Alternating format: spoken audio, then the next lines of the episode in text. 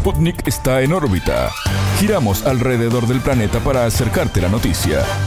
Muy pero muy buenos días para todos. Las 7 de la mañana estamos compartiendo con ustedes aquí en la radio una nueva mañana de En órbita en esta primera mañana de este 27 de diciembre, última semana del año, los últimos días, los últimos cartuchos y como siempre decimos dando la vuelta al mundo en 120 minutos con todos los temas, arrancando de esta manera.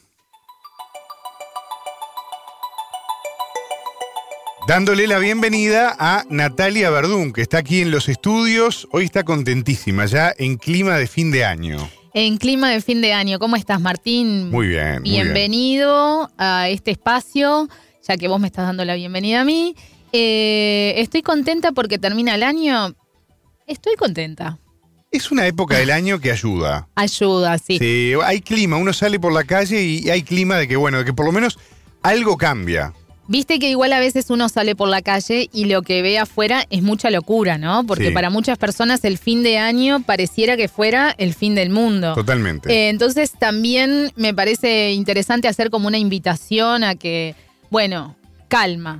Los, los días son agitados en la región, pero un poco de calma personal Sí. no viene mal. Todos aportamos, ¿no? Claro, claro.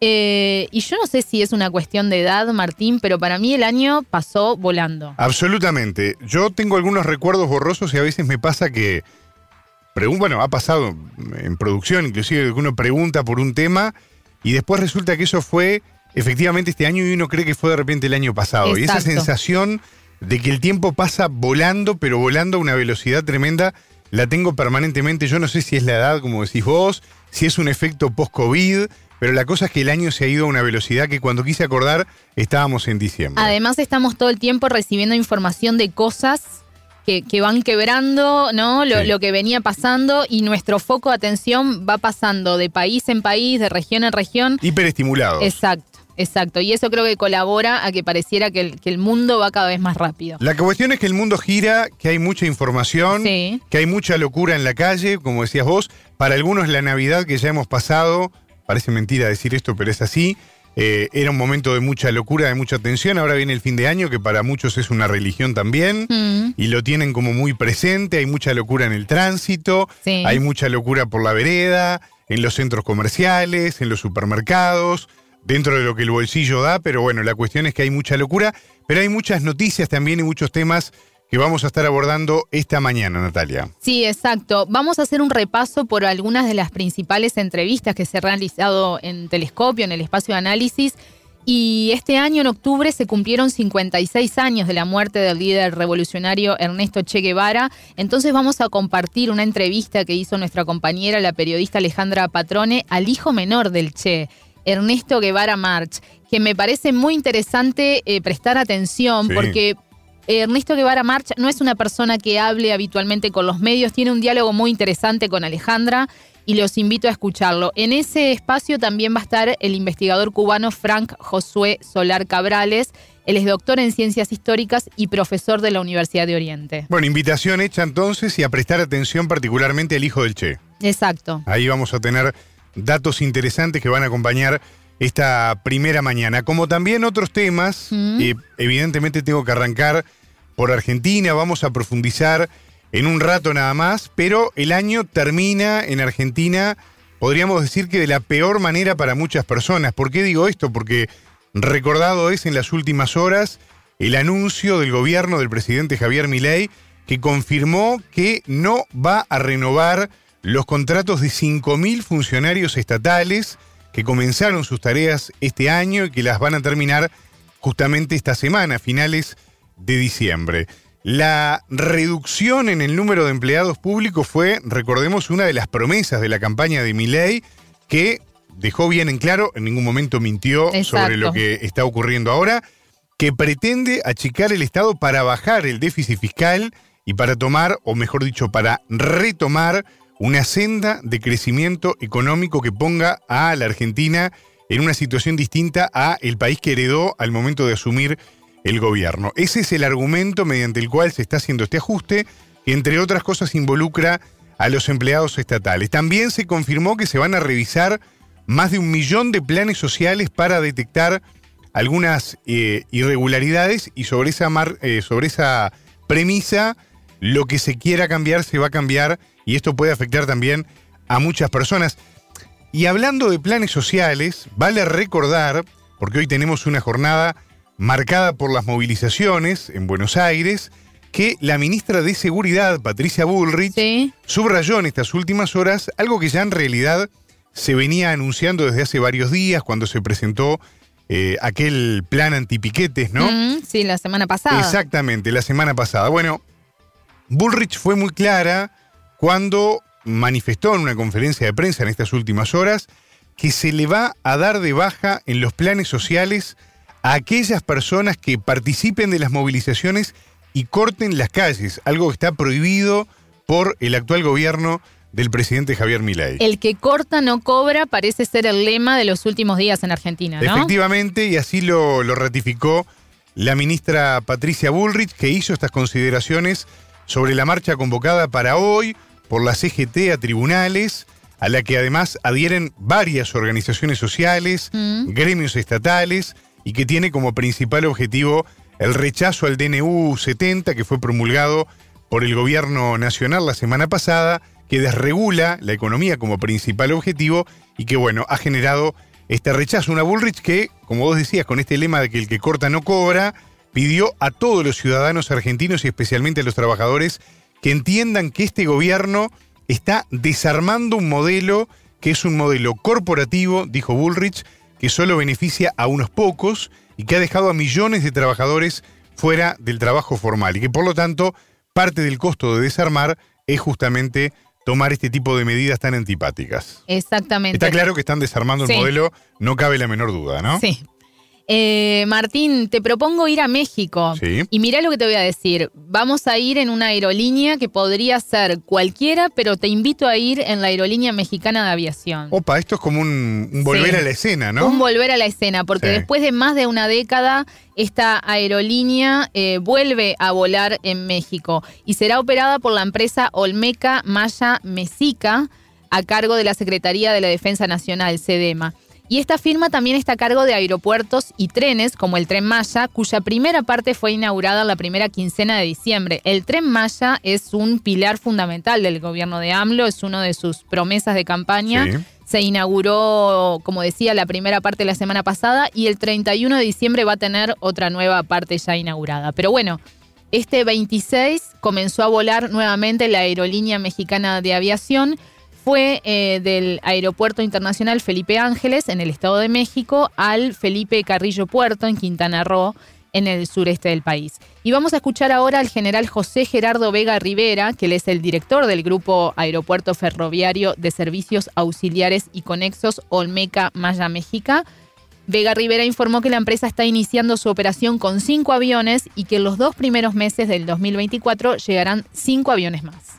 Como director general del Grupo Aeroportuario Ferroviario de Servicios Auxiliares y Conexos Olmeca Maya Mexica, del cual formará parte la aerolínea mexicana, deseo señalarles que la Compañía Mexicana de Aviación se fundó hace más de un siglo y es la primera aerolínea de México.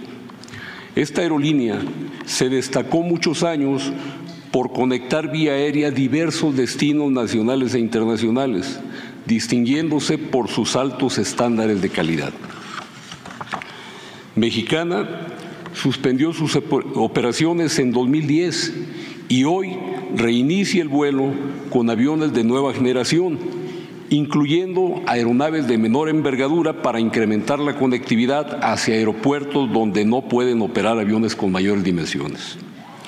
De manera inicial, la aerolínea realizará operaciones desde el Aeropuerto Internacional Felipe Ángeles hacia 14 destinos del país, ubicados en los estados de Baja California, Campeche, Chiapas, Guerrero, Jalisco, Nuevo León, Quintana Roo, Sinaloa, Tabasco, Tamaulipas y Yucatán. A estos destinos, en próximas fechas, se agregarán cuatro más Nuevo Laredo, Tamaulipas, Uruapan, Michoacán, Huatulco y Ciudad Ixtepec, Oaxaca. En este último no hay vuelos de aerolíneas. Asimismo, a futuro se incluirán otros aeropuertos para satisfacer las necesidades de todos los sectores sociales. Bueno, una buena noticia para los mexicanos, una buena noticia que habla una vez más, y ya esto lo he reafirmado en varios programas, de la importancia que tiene el rol del Estado, articulando, intentando, bueno, buscar opciones, ¿no? En este caso, traer a la vida nuevamente una aerolínea que estaba en tierra desde hace tanto tiempo, ¿no? Y que el general que escuchábamos recién, Vega Rivera, el director general de este grupo aeropuerto y ferroviario, decía que va a llegar a lugares donde habitualmente no llegan las aerolíneas, ¿no? Y eso es también lo relevante. Es que eso tiene que ver con los proyectos de país. Exacto. Y tiene que ver con, la, soberanía y la función del Estado. Absolutamente. Ahí está la importancia de las aerolíneas de bandera, ¿no? Exacto. Es algo tan, tan interesante. Pero de México me quiero ir a Ecuador, quiero cambiar de tema, pero seguir en la región con otro tema que en realidad eh, llega a nuestra mesa de trabajo porque en estos días también lo hemos venido abordando, es como una especie de, de continuidad también de algo que ya se venía manejando aquí en En órbita, porque la Asamblea Nacional inició el tratamiento del proyecto de ley orgánica de competitividad energética con el que justamente está buscando poner fin a estos apagones que han sido eh, muy recurrentes allí en Ecuador. Bueno, esto fue enviado con carácter de urgente consideración en materia económica por el presidente de la República, Daniel Novoa. Este proyecto básicamente prevé acciones para poder resolver la crisis energética de Ecuador, que recientemente se ha visto afectado por estos apagones debido al bajo caudal de los ríos que alimentan las centrales hidroeléctricas, que son la principal fuente de energía que tiene Ecuador y que obviamente eh, tiene deficiencias de disponibilidad de otras fuentes alternativas para poder eh, paliar este tipo de crisis hídrica que ha generado estos efectos. Bueno, con ese objetivo, además se plantea también atraer inversiones extranjeras en el Ecuador, en el sector energético, se va a estimular en este proyecto de ley el desarrollo de nuevas tecnologías, así como el uso de energías limpias, energías eficientes, para, bueno, empezar a evitar que esto vuelva a ocurrir, pero es algo que eh, necesita políticas de Estado y proyectos a largo plazo. Esto no es algo que se resuelve de un día para otro. Mm. Bueno, recordemos también que debido a la crisis energética, Ecuador se ha visto obligado a comprarle electricidad a Colombia por más de 220 millones de dólares este año. Hace poco eh, parte del gobierno ecuatoriano estuvo allí en Colombia negociando las condiciones porque, bueno, se había ido un poco arriba el precio para el bolsillo del Estado ecuatoriano. Finalmente esto se resolvió y ahora llega este proyecto de ley que busca encauzar definitivamente esta situación, Natalia. Y que es uno de los principales desafíos que asumió Daniel Novoa, ¿no? Cuando se presentó a la, candidatura y cuando finalmente resultó electo, porque recordemos que Guillermo Lazo no terminó el mandato y Daniel Novoa va a estar apenas un año y medio de gestión. Obviamente, esto es, el final del mandato de Lazo. Claro, exacto. Él pretende ser reelecto, pero bueno, se verá después si eso sucede no o no, pero, pero sí es uno de los desafíos principales para él. Em, voy a hablar ahora, Martín, de Brasil. Hablando de desafíos, ¿no? Hablando de desafíos, porque el país va a cerrar este 2023 con una inflación del 4,46%, según las previsiones del mercado financiero recogidas en el informe Focus que elabora semanalmente el Banco Central. La semana pasada la previsión para la inflación era de 4,49%. Y para también, para 2024, se proyecta una reducción del aumento de los precios. El año que viene la inflación será del 3,91 frente al 3,93% que se esperaba la semana pasada. Y el gobierno obviamente celebró esto. El regalo de Navidad para los brasileños llegó este martes 26 de diciembre. El país tiene la inflación más baja en cuatro años dice un comunicado del gobierno de Brasil para recordar justamente que la inflación será la más baja desde 2019, cuando asumió el presidente Jair Bolsonaro, en cuya gestión nunca se llegó a las metas inflacionarias que había fijado el Banco Central. Eh, Lula, festejando esto, Lula que apenas ahora en, un par de días, el primero de enero, celebra un año de mandato y que además ayer leía que va a, que convocó ya para el 8 de enero, ¿te acordás que apenas asumió Lula? Hubo una... El acto de reivindicación a las instituciones y a la importancia de cuidar la democracia después de, ese, de esa sonada que tuvo Exacto, lugar el allí 8 de en- enero. En Brasilia. El 8 de enero. Así que esto se va a celebrar, por un lado, el primero de enero, el, el año de la Asunción, y el 8 de enero, esa defensa de la democracia que todavía se sigue investigando. Y que no está nada mal Lo celebrarlo con este nivel de inflación, ¿no? No, no parece mal. En momentos donde estamos hablando de la inflación como uno de los principales problemas del mundo, Exacto. porque esto no es una cuestión solo de Argentina o solo de Uruguay o solo de algunos otros países. Eh, a nivel global hay un problema muy grande con la inflación, Europa está- la está pasando muy mal, bueno, Estados Unidos ni que hablar, pero claramente es una muy buena noticia que también habla de la importancia que puso el gobierno de Lula de empezar a revertir indicadores que venían eh, en rojo y que habían quedado de la administración anterior, ¿no? Exactamente. Bueno, hablando de en rojo y hablando de, de situaciones complicadas, acá en el programa solemos poner mucho foco también en las cuestiones que tienen que ver con el cambio climático, las catástrofes naturales y las preocupaciones. Los otros días hablábamos contigo, por ejemplo, de lo que fue la sequía de estos últimos meses en Bolivia. Exacto. La buena noticia de que ahora el Titicaca Mm. se está llenando de agua por las lluvias, pero que, como siempre, ¿no? Ni tan tan ni muy muy, porque si esto viene todo de golpe, después genera problemas que tampoco están buenos, ¿no? Y genera eh, afectaciones principalmente a los más vulnerables, a los que tienen más dificultades. Bueno, hay problemas y problemas grandes, principalmente en cuatro estados del oeste de Malasia. Nos fuimos bastante lejos, pero la situación es muy dolorosa. Más de 26.000 personas fueron evacuadas de cuatro estados, eh, de allí de- del oeste de, de Malasia. Esto debido a las inundaciones y a los deslizamientos de tierra provocados por las fuertes lluvias. Una vez más, termina la sequía, se vuelve a cumplir el ciclo de las lluvias y vienen de la peor manera. El estado más afectado es el estado de Kelantan, que fue eh, el más afectado con 15.145 personas desplazadas en ocho distritos y después la zona, la región que abrió la mayor cantidad de centros de ayuda es la de Terenganú, que eh, nucleó 125 refugios para ayudar justamente a las personas más afectadas. Más de 26.000 personas evacuadas en estos cuatro estados del oeste de Malasia y números que siguen creciendo con el paso de las horas, ¿no? Esto hasta la última medición oficial.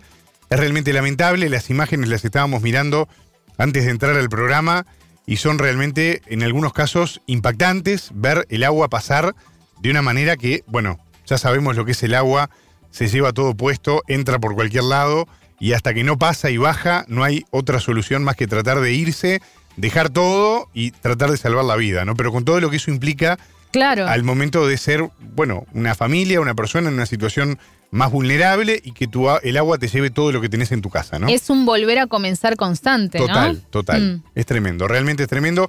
No es una buena noticia para esta última semana del año, pero es lo que está pasando en este caso en Malasia y la verdad que es muy preocupante. Sí, y de Malasia nos vamos a Europa, específicamente a España, porque la Comisión Nacional de los Mercados y la Competencia de ese país abrió un expediente sancionador contra Repsol por presuntas prácticas anticompetitivas constitutivas de un abuso de posición de dominio en el mercado de la distribución mayorista de combustible para automoción en España, anunció hoy el organismo. La investigación se va a centrar en Repsol Comercial de Productos Petrolíferos, Repsol Directo y otros agentes que participan en toda la cadena de valor del proceso de producción y comercialización de combustibles para los automotores.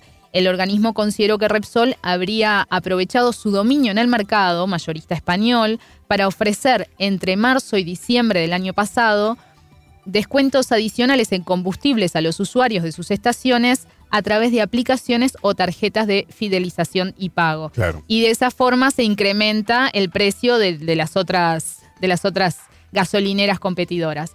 Así que la comisión estimó que dada la posición de Repsol en el mercado mayorista, estas conductas habrían supuesto una estrategia exclusionaria frente a terceros competidores. Bueno, complicado el tema porque, bueno, hizo pesar justamente su peso, valga peso. la redundancia, para, para hacer este tipo de maniobras y esto ha quedado en evidencia y es una, un tema de, de alto impacto para la economía española y evidentemente a nivel regional y en Europa es una noticia que está, está sonando fuerte y que por eso la trajimos a nuestra, a nuestra mesa de trabajo. Vamos rumbo a las siete y media de la mañana, Natalia. Si te parece, vamos a mencionar algunos de los principales titulares y a desarrollar otros temas que tenemos para ustedes esta mañana aquí en órbita. Perfecto. Titulares. Impacto. El gobierno de Argentina anunció que no renovará unos 5.000 contratos públicos y revisará más de un millón de planes sociales. Sangriento. Israel intensificó su ofensiva contra Hamas tras prometer ampliar su operación militar en Gaza. Éxodo. En México, miles de migrantes iniciaron una caravana en reclamo contra la falta de permisos de tránsito para avanzar hacia Estados Unidos. Potencia. El asesor presidencial ruso, Maxim Oreshkin, declaró que la economía de su país se convirtió en el mayor de Europa y le pisa los talones a la de Japón. Rumbo. El presidente de China, Xi Jinping, subrayó la necesidad de oponerse a la separación de Taiwán. Negociación. En Colombia, el Ejército de Liberación Nacional ELN afirmó que el fin de los secuestros se hará efectivo el 30 de enero. Estos fueron los titulares, vamos ahora al desarrollo de las noticias. El mundo gira y en órbita te trae las noticias. Noticias. Recorte. En Argentina, el gobierno anunció que no renovará alrededor de 5.000 contratos públicos el año entrante. Además, confirmó la revisión de más de un millón de planes sociales para detectar irregularidades. El portavoz presidencial, Manuel Adorni, comunicó que los contratos públicos dados de alta en 2023, a finalizar el 31 de diciembre, no se renovarán. El vocero puntualizó que el resto de las contrataciones estatales entrarán en un proceso de revisión de 90 días. La medida afectará a todos los empleados transitorios de la Administración Federal y de diversos entes públicos. En este marco, el presidente Javier Milei llamó a sesiones extraordinarias del Congreso para discutir 11 temas. Entre los proyectos aparecen la reforma del Estado, el que establece la boleta única de papel en las elecciones y la ley de impuestos a ingresos personales. En órbita consultó a Gabriel Olmedo, economista del Centro de Investigaciones en Economía Crítica, CIEC. Para el experto, por el tenor de leyes enviadas por el Poder Ejecutivo, es evidente que el bienestar de los argentinos no es la prioridad, dijo. En primer lugar, es válido remarcar que entre los 11 proyectos hay 5 que hablan de la importancia de convenios que eviten dobles imposiciones, que puede ser de algún tipo de interés para las empresas que tengan filiales en China, en Irán y en Argentina, pero no son las urgencias que está atravesando la Argentina y su sociedad actualmente. Entonces ahí nuevamente se está viendo dónde se está poniendo las prioridades de este nuevo gobierno, que claramente no es para el bienestar de los argentinos. En lo que tiene que ver con proyectos que probablemente influyan en la vida cotidiana de las personas, tenemos la reforma del Estado, que también se ha marcado con el despido de 7.000 personas, que ahí lo que podemos esperar es que manden un proyecto de ley en donde disminuyan las, este, las funciones del Estado y y liberen eh, el accionar a ciertos sectores y ciertos capitales para que eh, no gobierne el Estado, sino que gobierne el mercado. Eh, y si la sociedad civil reclama en esa supuesta desregulación total, que no lo es, porque se desregula lo que tiene que ver con cuestiones económicas que permiten el accionar de, de estos grupos empresarios, de estos capitales, que pueden ser nacionales o extranjeros, eh, pero al momento de, que el pueblo proteste en contra de eso, ahí el Estado sí va a estar bien presente, eh, reprimiendo esa, esas manifestaciones. Eh, ahí me parece importante marcar esa, esa situación de que no es que se desregula el Estado, se elige que regular y se elige que desregular justamente también con el despido de esas 7.000 personas del Estado Nacional, lo único que va a terminar generando es un incremento del desempleo que va a generar las condiciones para que eh, haya más personas que acepten trabajar con los salarios precarios que tenemos ahora o inclusive tal vez hasta un poco más bajo. Eh, el Estado mismo fomentando la, creación de desempleo para que los trabajadores acepten condiciones salariales muy bajas. Y el otro punto que, si bien yo no considero que sea central, me parece que es importante sobre todo para marcar cómo cambió el discurso de, del Milei candidato, del Milei presidente, que tiene que ver con el, lo que seguramente va a ser la reforma de, impuesto, la, reforma de impuesto a las ganancias, que es este proyecto de impuesto a los ingresos personales, que el Milei diputado votó a favor de su eliminación, eh, establecía que todo impuesto era un robo que el Estado no te roba cuando te cobran impuestos, pero después cuando es presidente aumenta impuestos para la industria y para los trabajadores. Eh, me parece que sobre todo es, válido marcar esa, ese cambio entre lo que uno lo que dicen y después lo que hacen. Según el entrevistado, desde su llegada al poder, el presidente Milei se mueve a través de cuatro líneas económicas muy marcadas. Y agregó que, partiendo de la base de esta premisa, cada una de las iniciativas que envía el Congreso estará marcada en esos parámetros. La primera es una línea de fomento de la inflación, que ya era muy alta, pero desde que llegó el gobierno de Milei, lejos de combatirla, está tomando diversas medidas para fogonearla, tales como la baja de la tasa de interés, la liberación de todo tipo de precios, la mega devaluación, el tarifazo, la liberación de precios de combustibles, etcétera, etcétera, etcétera.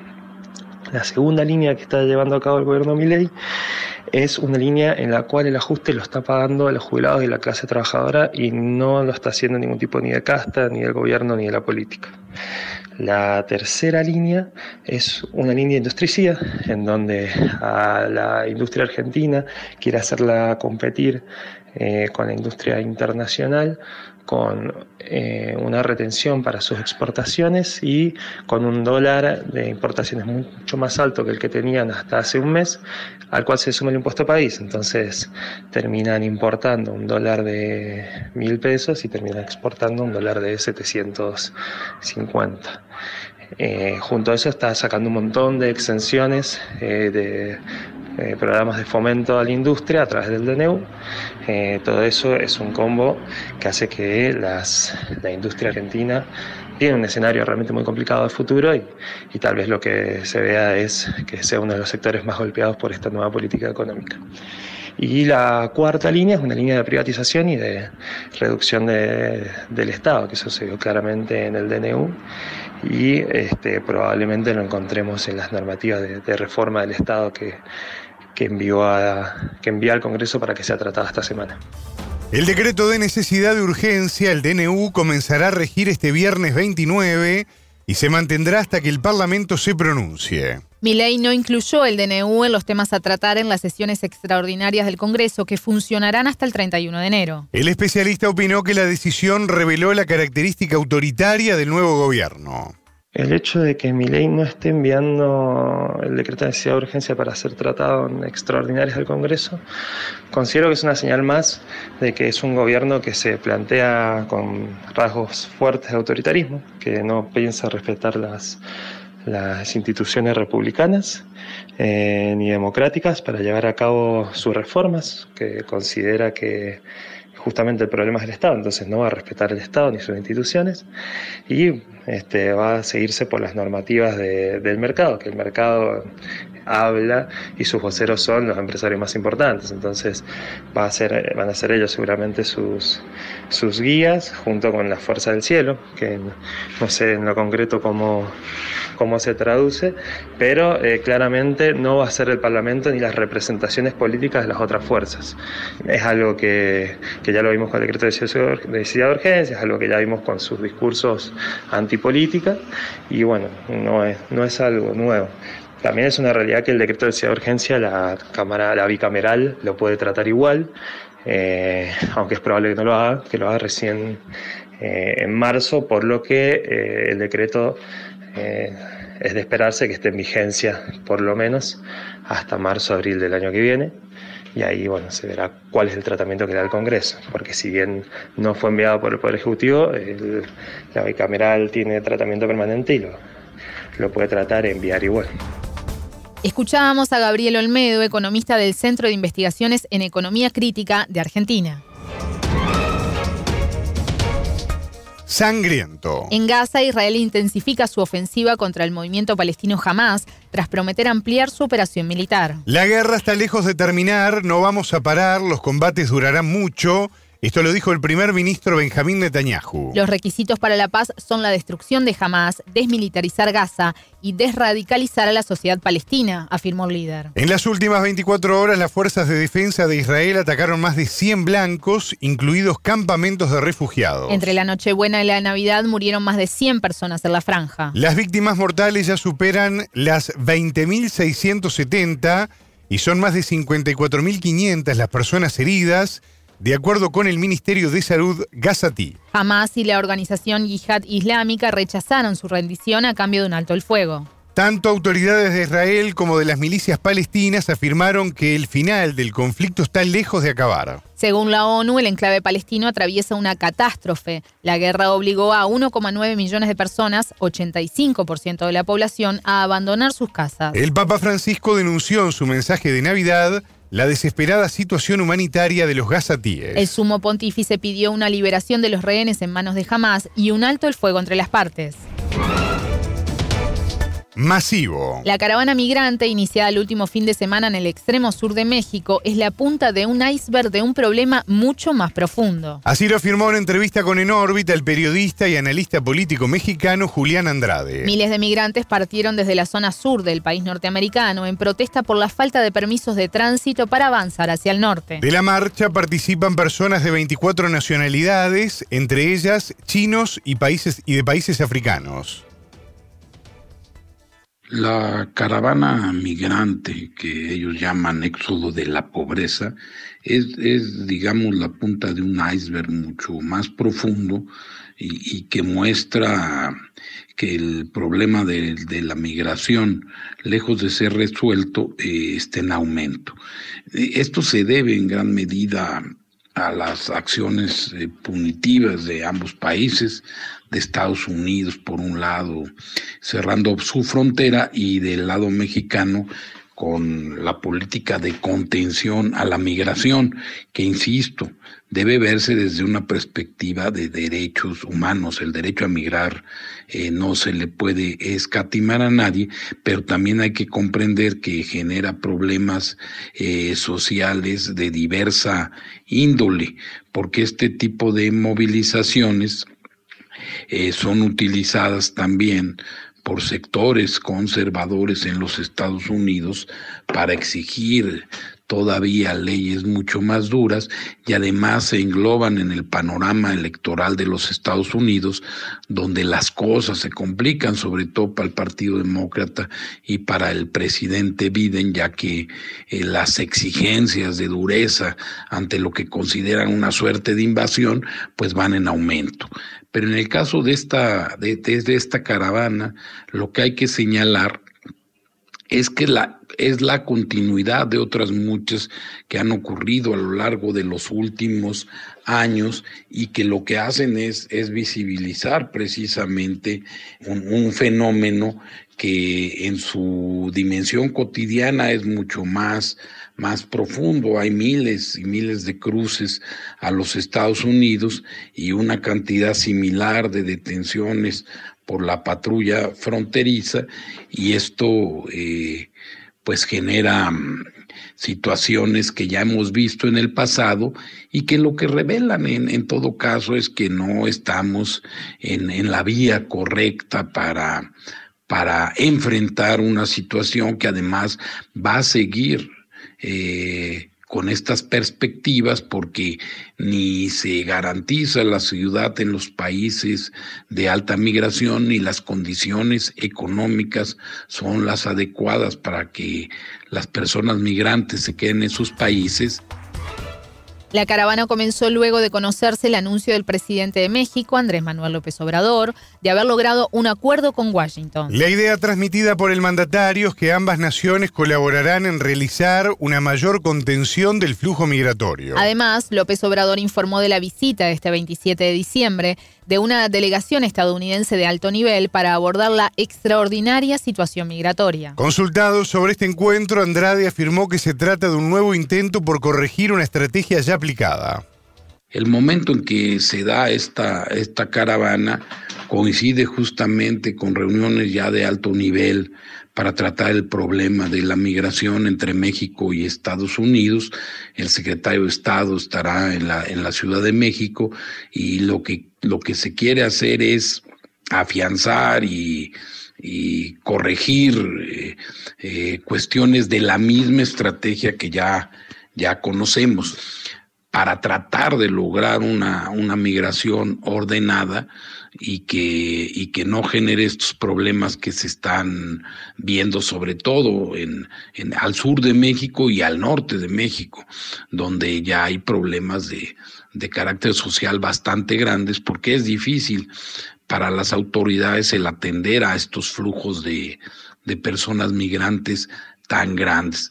¿Qué podemos esperar de la reunión eh, de México, Estados Unidos? Pues lo que va a ocurrir es que tendremos las proclamas del caso hablando de la cooperación y quizá pudiéramos ver eh, ahí en los bordes de los acuerdos algún tipo de, de cambio, pero de cambio, sospecho yo, en, esta perspectiva de, dureza hacia las personas migrantes y no necesariamente de, de una concepción mucho más apegada a los derechos humanos y a la comprensión de que la migración va a seguir ocurriendo.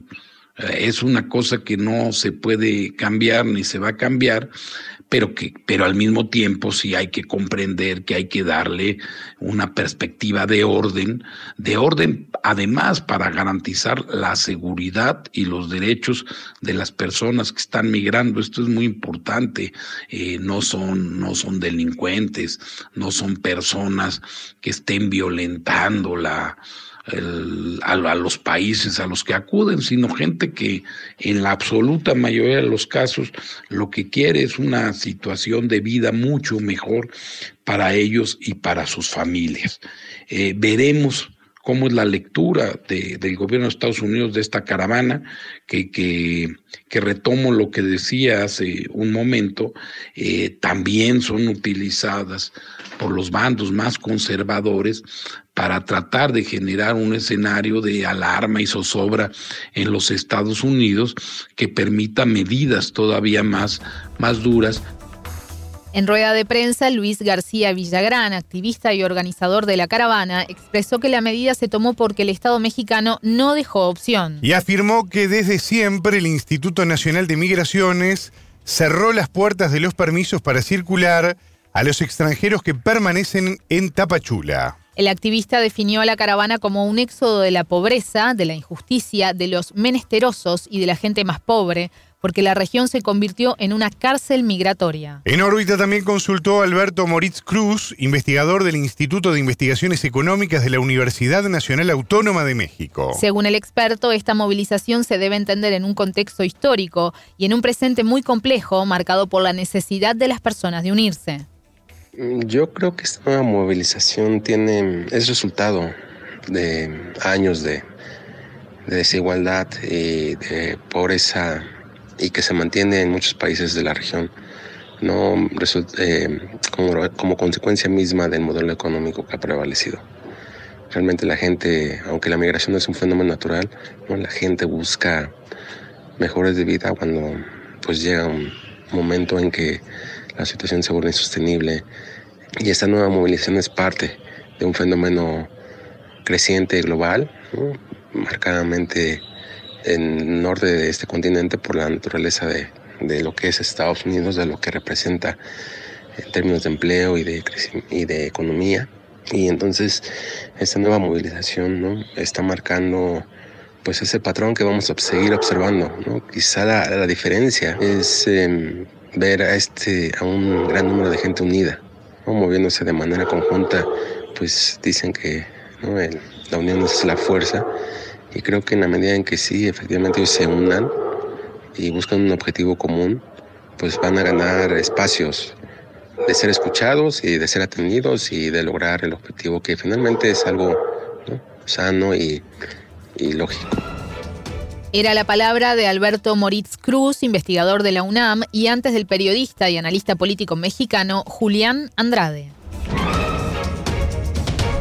Potencia. La economía rusa se convirtió en la mayor de Europa y le pisa los talones a la de Japón, declaró el asesor presidencial ruso Maxim Oreshkin. China es la primera economía mundial mientras nuestro país se acerca al cuarto puesto. Las economías asiáticas subieron en la clasificación, detalló. De acuerdo con el Banco Mundial, la mayor economía del mundo por paridad de poder adquisitivo en 2022 fue China. Seguida por Estados Unidos en el segundo lugar, India y Japón, mientras que Rusia se ubicó en el quinto lugar y Alemania se mantiene en el sexto. El asesor resaltó el fortalecimiento de la India e Indonesia, ascendidas al tercer y séptimo puesto entre las mayores economías del mundo respectivamente. Oreskin asimismo se refirió a la volatilidad de las economías del norte global. El funcionario resaltó que la prosperidad económica de la Unión Europea se basaba en dos pilares, el acceso a los recursos energéticos rusos y la fabricación barata en China. En su opinión, la pérdida de estos dos factores está provocando un estancamiento a largo plazo de la economía europea. A principios de diciembre, el presidente ruso Vladimir Putin había opinado sobre el liderazgo de la economía nacional. Rusia es la mayor economía de Europa, está por delante de todos los países líderes de la Unión en cuanto a tasas de crecimiento, apuntó. El jefe de Estado sugirió que el crecimiento del Producto Bruto Internacional sería del 3,5% a finales de 2023. Rumbo. El presidente de China, Xi Jinping, subrayó la necesidad de oponerse a la separación de Taiwán. La reintegración sucederá sin falta, es necesario luchar contra los intentos de separarla, no importan los métodos para lograrlo. La reunificación plena de la patria es la tendencia general y la aspiración esencial de nuestro pueblo, declaró el mandatario. La tensión entre Pekín y Taipei se agravó tras la visita de la entonces presidenta de la Cámara de Representantes de Estados Unidos, Nancy Pelosi, a la isla en agosto de 2022. El viaje se concretó pese a las protestas del gobierno de Xi, que la calificó de injerencia diplomática y de apoyo de Washington al separatismo taiwanés. Como respuesta, el gigante asiático organizó ejercicios militares de gran escala. Durante este 2023, altos funcionarios de Estados Unidos y de China se reunieron en persona para abordar este como otros temas de interés común. En noviembre, Xi fue recibido en San Francisco con el presidente de Estados Unidos, Joe Biden, donde ambos debatieron el asunto. Las relaciones oficiales entre el gobierno central de la República Popular China y la provincia insular de Taiwán se rompieron en 1949. Esto luego de que las fuerzas del Partido Nacionalista Kuomintang fueran derrotadas en la guerra civil contra el Partido Comunista y se trasladaran a ese archipiélago. El vínculo se restableció solo a nivel empresarial e informal a finales de la, de la década de 1980. Negociación. El Ejército de Liberación Nacional, ELN de Colombia, afirmó que el fin de los secuestros se hará efectivo el 30 de enero. Esto siempre y cuando se prorrogue el cese al fuego bilateral, nacional y temporal, que no viene funcionando bien y será evaluado antes de cumplir los seis meses. Y exista financiación para el ELN y el cumplimiento del proceso de paz, señaló en la red social X el primer comandante de esa guerrilla, alias Antonio García. El 17 de diciembre, el gobierno de Colombia y la delegación de paz del ELN finalizaron en México la quinta mesa de negociación. La próxima ronda está prevista para enero de este año próximo y tendrá lugar en Cuba otro de los países garantes del proceso junto con Brasil, Chile, Noruega y Venezuela. La llamada paz total es uno de los ejes del gobierno de Gustavo Petro, quien asumió el gobierno en agosto de 2022. Sin embargo, aún no ha tenido los efectos que los colombianos esperan, dijo a Sputnik el politólogo colombiano Luis Trejos. La paz total, que era este escenario en el cual él iba a negociar el fin de conflictos con unos actores armados y el sometimiento a la justicia de otros, hoy realmente no ha producido los efectos que se esperaban en la ciudadanía, ¿no? Porque hay una percepción especialmente generada por el ELN, el secuestro del papá de Luis Díaz, eh, que se da en plena negociación y en pleno cese el fuego con el ELN, le ha venido quitando también mucho apoyo social y político a la estrategia de paz del gobierno, ¿no? Porque la percepción que se está generando en la ciudadanía es que la paz total está siendo utilizada por los grupos armados como un medio o una instancia de fortalecimiento militar, político y económico.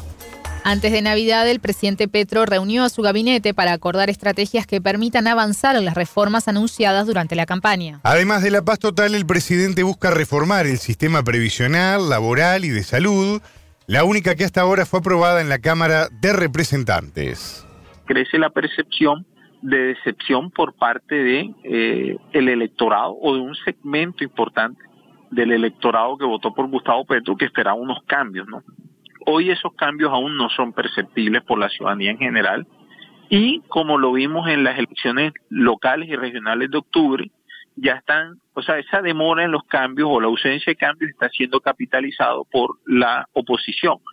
Entonces, en las elecciones locales de octubre y regionales, al gobierno le fue muy mal, porque fueron muy pocos los candidatos avalados por los partidos de la coalición, aquellos que lograron ganar. Y quien, a quien mejor le fue fueron a los partidos opositores. Especialmente en algunos sectores ya el tema de la seguridad está siendo capitalizado político-electoralmente en el sentido de que se muestra un gobierno incapaz de garantizarle seguridad a la ciudadanía, porque gran parte de la apuesta institucional ha ido hacia la paz, pero muy poco hacia la seguridad y defensa nacional. Según el entrevistado, para concretar esas reformas es necesario que los partidos que se fueron de la coalición este año se reintegren. Durante el 2022, el gobierno logró hacer una coalición muy amplia, bastante amplia, creo que inédita en la historia de Colombia, en la cual había representación de distintos sectores políticos, pero, pero sectores bastante antagónicos con, con el gobierno dentro del gabinete. Iniciándose el 2023, eso se rompe precisamente por la reforma a la salud, eh, ya que muchos de estos sectores eran bastante cautos con respecto o críticos con respecto a la reforma que quería adelantar el gobierno, él lo saca del, gobierno, eh, entonces se empodera, digamos, a sus sectores más, más cercanos, es lo que uno llamaría como el gabinete de los activistas, pero él ha planteado en distintas, en distintos escenarios la necesidad de construir un gran acuerdo nacional, ¿no? Y ese gran acuerdo nacional es volver a retrotraer a esas fuerzas que se fueron en algún momento, volverlas a traer al gobierno.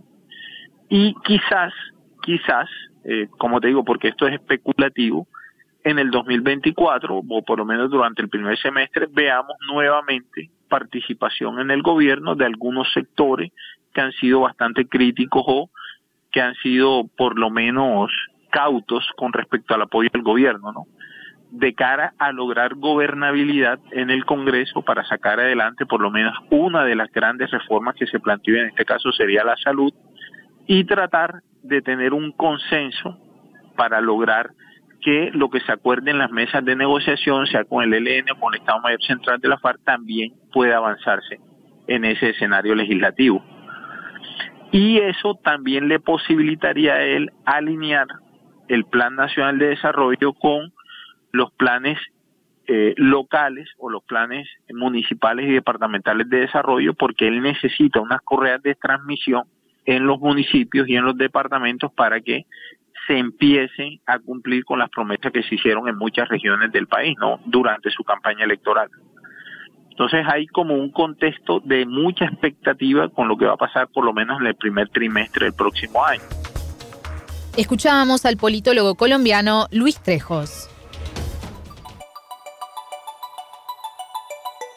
Vamos rumbo a las 8 de la mañana, Natalia. Quedan poco más de 10 minutos para llegar a las 8 de la mañana. Seguimos compartiendo con ustedes la comunicación aquí en la primera mañana de la radio.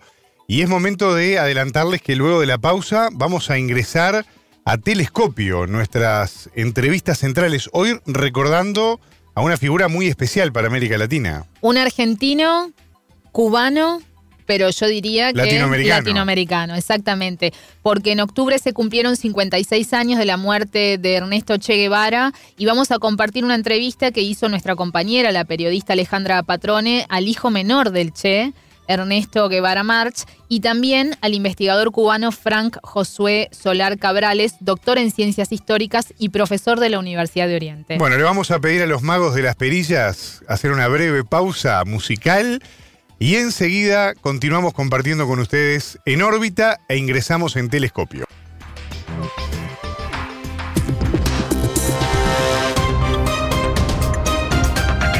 Radio Sputnik te acompaña todo el día para mantenerte bien informado.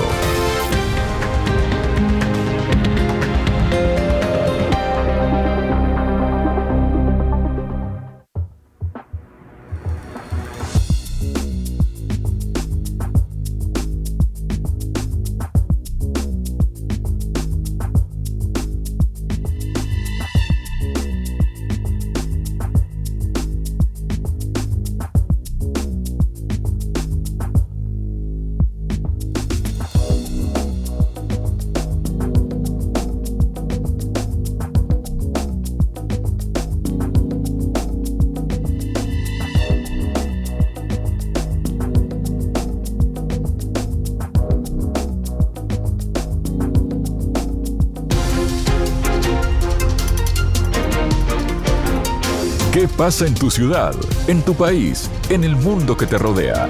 Radio Sputnik te informa todo el día.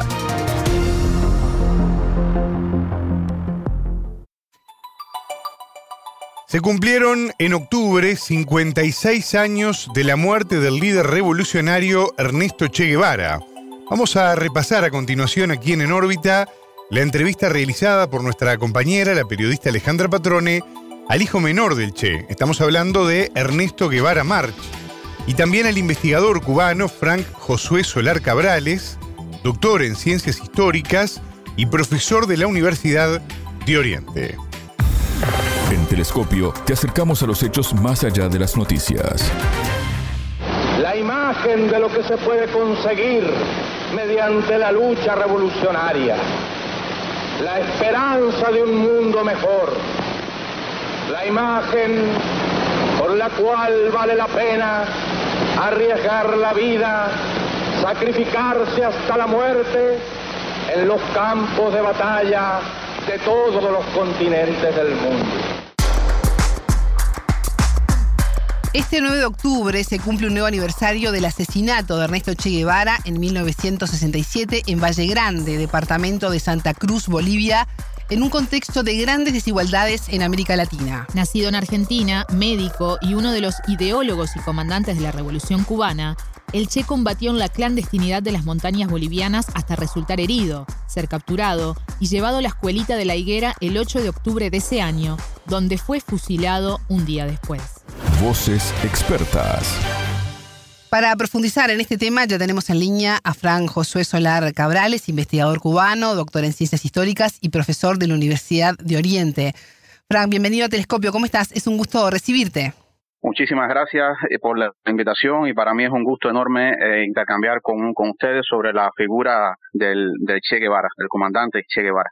Frank, este 9 de octubre se cumplen 56 años del asesinato del Che Guevara en Bolivia. ¿Qué destacás en esta fecha tan especial de su figura revolucionaria? Bueno, el Che es un, es un ícono, es una bandera de combate para generaciones enteras de revolucionarios en América Latina. Eh, los que pensaron que con su muerte y desapareciendo su cuerpo incluso eh, harían desaparecer sus, sus, sus ideas, pues lo tornaron mucho más peligroso, ¿no? Mucho más subversivo. El Che, como decía Galeano, tiene esa peligrosa costumbre de seguir naciendo. Y pues lo que hicieron fue multiplicar el alcance de las ideas y el pensamiento del Che y de la fuerza de, su ejemplo. El Che empezó a convertirse en leyenda eh, con su participación protagónica en la Revolución Cubana, y con una conducta personal eh, que es un ejemplo porque se, pues, se, ponía la actuación al servicio de, de las ideas y del, y del ideal en el, en, el que creía. Y con esa extensión, con ese proyecto de extender la llama de la revolución por toda América Latina, bueno, pues se, se fue agigantando toda esa leyenda de luchador revolucionario, de luchador por las libertades de los pueblos de América Latina. Con su muerte, con su asesinato, pues lo que les nació a todas esas generaciones de revolucionarios acá en, América Latina, ese, ese ejemplo y esa bandera de lucha. Primero, eh, eternamente joven, eternamente rebelde y eternamente el luchador por, lo, por los sueños de, redención de América Latina y de la humanidad entera. Por lo tanto, el 9 de octubre fue el asesinato del hombre, pero fue el nacimiento de la leyenda y de, y de esa bandera de combate. Frank, la figura de Ernesto Che Guevara es para algunos controvertida por un lado, un héroe y un luchador por la liberación del pueblo cubano de la dictadura de Fulgencio Batista, y por el otro una piedra en el zapato eh, en los intereses de quienes querían avanzar en la región. ¿Quién asesinó al Che Guevara y por qué? Bueno, eh, fue una orden directa de eh, en la que estuvo involucrada la agencia de inteligencia de Estados Unidos, la agencia central de, inteligencia, con agentes, incluso un agente de, de, origen cubano, contrarrevolucionario, de familias afectadas, cuyos intereses fueron afectados por, la, por, por el avance de la revolución cubana, y se eh, volcaron entonces a todas las actividades de la contrarrevolución.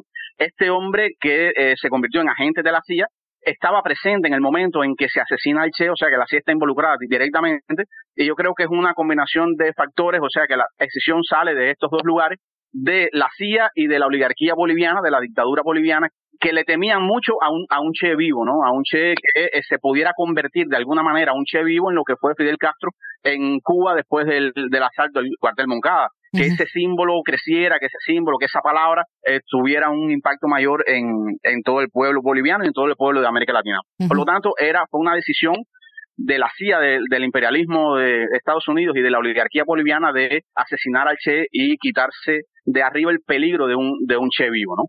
El Che efectivamente, este, ha habido también intentos de convertir al Che en una figura, o sea, de enlodar su, su, su recuerdo, de enlodar toda su, su imagen y pintarlo como justamente con, con, esta, con estas visiones controvertidas, como un asesino, como un represor, que no tiene nada que ver con la verdad histórica, con lo que realmente el, el Che fue. Es que el Che es tan, es tan subversivo y tan peligroso eh, para los poderes fácticos, para los, los poderes de dominación en todo el mundo, que eh, no solo basta con asesinarlo físicamente, sino que hay que, que, tratar también de asesinar, de un asesinato de reputación, de un asesinato de lo que es sus ideas, su, su, su, su figura histórica, tratar de eh, desprestigiarla también. Eh, el Che, si bien era argentino, nació en Rosario, se unió al movimiento de Fidel Castro en Cuba, convirtiéndose luego en uno de los protagonistas del triunfo en 1959. Fran, ¿cómo logró el Che que su vida trascendiera fronteras e inspirara a tantas generaciones? La verdad, se da una combinación de factores, ¿no? De un crecimiento personal, de un proceso de madurez personal, de crecimiento, de aprendizaje, de una conducta también que se va forjando, que se va formando y una serie de, de elementos del contexto que lo van llevando también a determinadas situaciones a estar en lugares eh, correctos, en momentos correctos para esta historia, ¿no? O sea que se combinan estas dos cosas, esa actuación y ese crecimiento con el contexto en el que se sitúa. Este espíritu de joven, aventurero, rebelde, que quiere conocer en primer lugar América como, como un elemento de curiosidad, pero que lo va llevando ese conocimiento, esos, esos recorridos que hizo con su amigo Alberto Granados por América, le van descubriendo a una América nueva que ya no es solo del punto de vista geográfico, sino social, las contradicciones sociales, la pobreza, la miseria en la que vivían o sobrevivían los pueblos en América Latina y le va eh, acendrando esa, esa conciencia y esa formación ideológica. Y eh, lo, hay experiencias anteriores que lo preparan de alguna manera para lo que va a ser la experiencia de la Revolución Cubana, que es haber vivido, por ejemplo, la el proceso guatemalteco, el proceso de revolución en, en Guatemala con el gobierno de Jacobo Arbenz y el proceso también de golpe de Estado, de intervención militar y de ver cómo el imperialismo también interviene para eh, acabar con un proceso nacionalista, progresista, que pretendía un proyecto autónomo de desarrollo en Guatemala. Haber vivido esa experiencia, haber entrado en contacto también desde lecturas muy, muy tempranas y, de, y contactos personales con pensadores marxistas en América Latina, con la literatura marxista, con literatura de izquierda, bueno, pues van conformando a un joven ya con una, eh, con una conciencia de lucha y por qué quiere luchar, ¿no? O sea, cuando él se encuentra con los jóvenes exiliados cubanos que en, en México están preparando la expedición de lo que va a ser eh, la expedición del Granma, eh, ya es eh, un Che en pleno proceso de formación ideológica, política y que eh, lo, lo, va a ubicar en el, en el centro, en el epicentro de eh, la revolución cubana, que es el movimiento 26 de julio que ha creado Fidel Castro, que desde el exilio está preparando esta, esta expedición. Este, ese espíritu de, como él dice en, en una de sus cartas, en uno de, de sus escritos, que su, que su ideal es luchar con las armas en la mano por la libertad en cualquier playa, en cualquier lugar del mundo, en cualquier, bueno, pues la revolución cubana le va a brindar ese proceso insurreccional cubano, le, le va a brindar un espacio de realización a ese espíritu de lucha, ese espíritu de, de combate por, la, por, por las liberaciones de los seres humanos. Y bueno, eh, el hecho de que llegue a la Revolución Cubana con este proceso de preparación hace que sea desde, el, desde los mismos inicios de la lucha guerrillera en la, en la Sierra Maestra, va a ser el primer comandante ascendido por, por Fidel Castro en la Sierra Maestra, va a encontrar en el Che de alguna manera Fidel también un interlocutor, digamos, interesante, afín, con simpatías en cuanto a, ideales, ideas, lecturas, y va a ser eh, muy, muy importante también para el Che, para su proceso de formación, este magisterio de Fidel como no solo como guerrillero, como líder guerrillero, sino como líder político, ¿no? O sea que todas estas circunstancias se, se van a van a confluir para eh, convertir al joven Ernesto Guevara en el mítico comandante Che Guevara.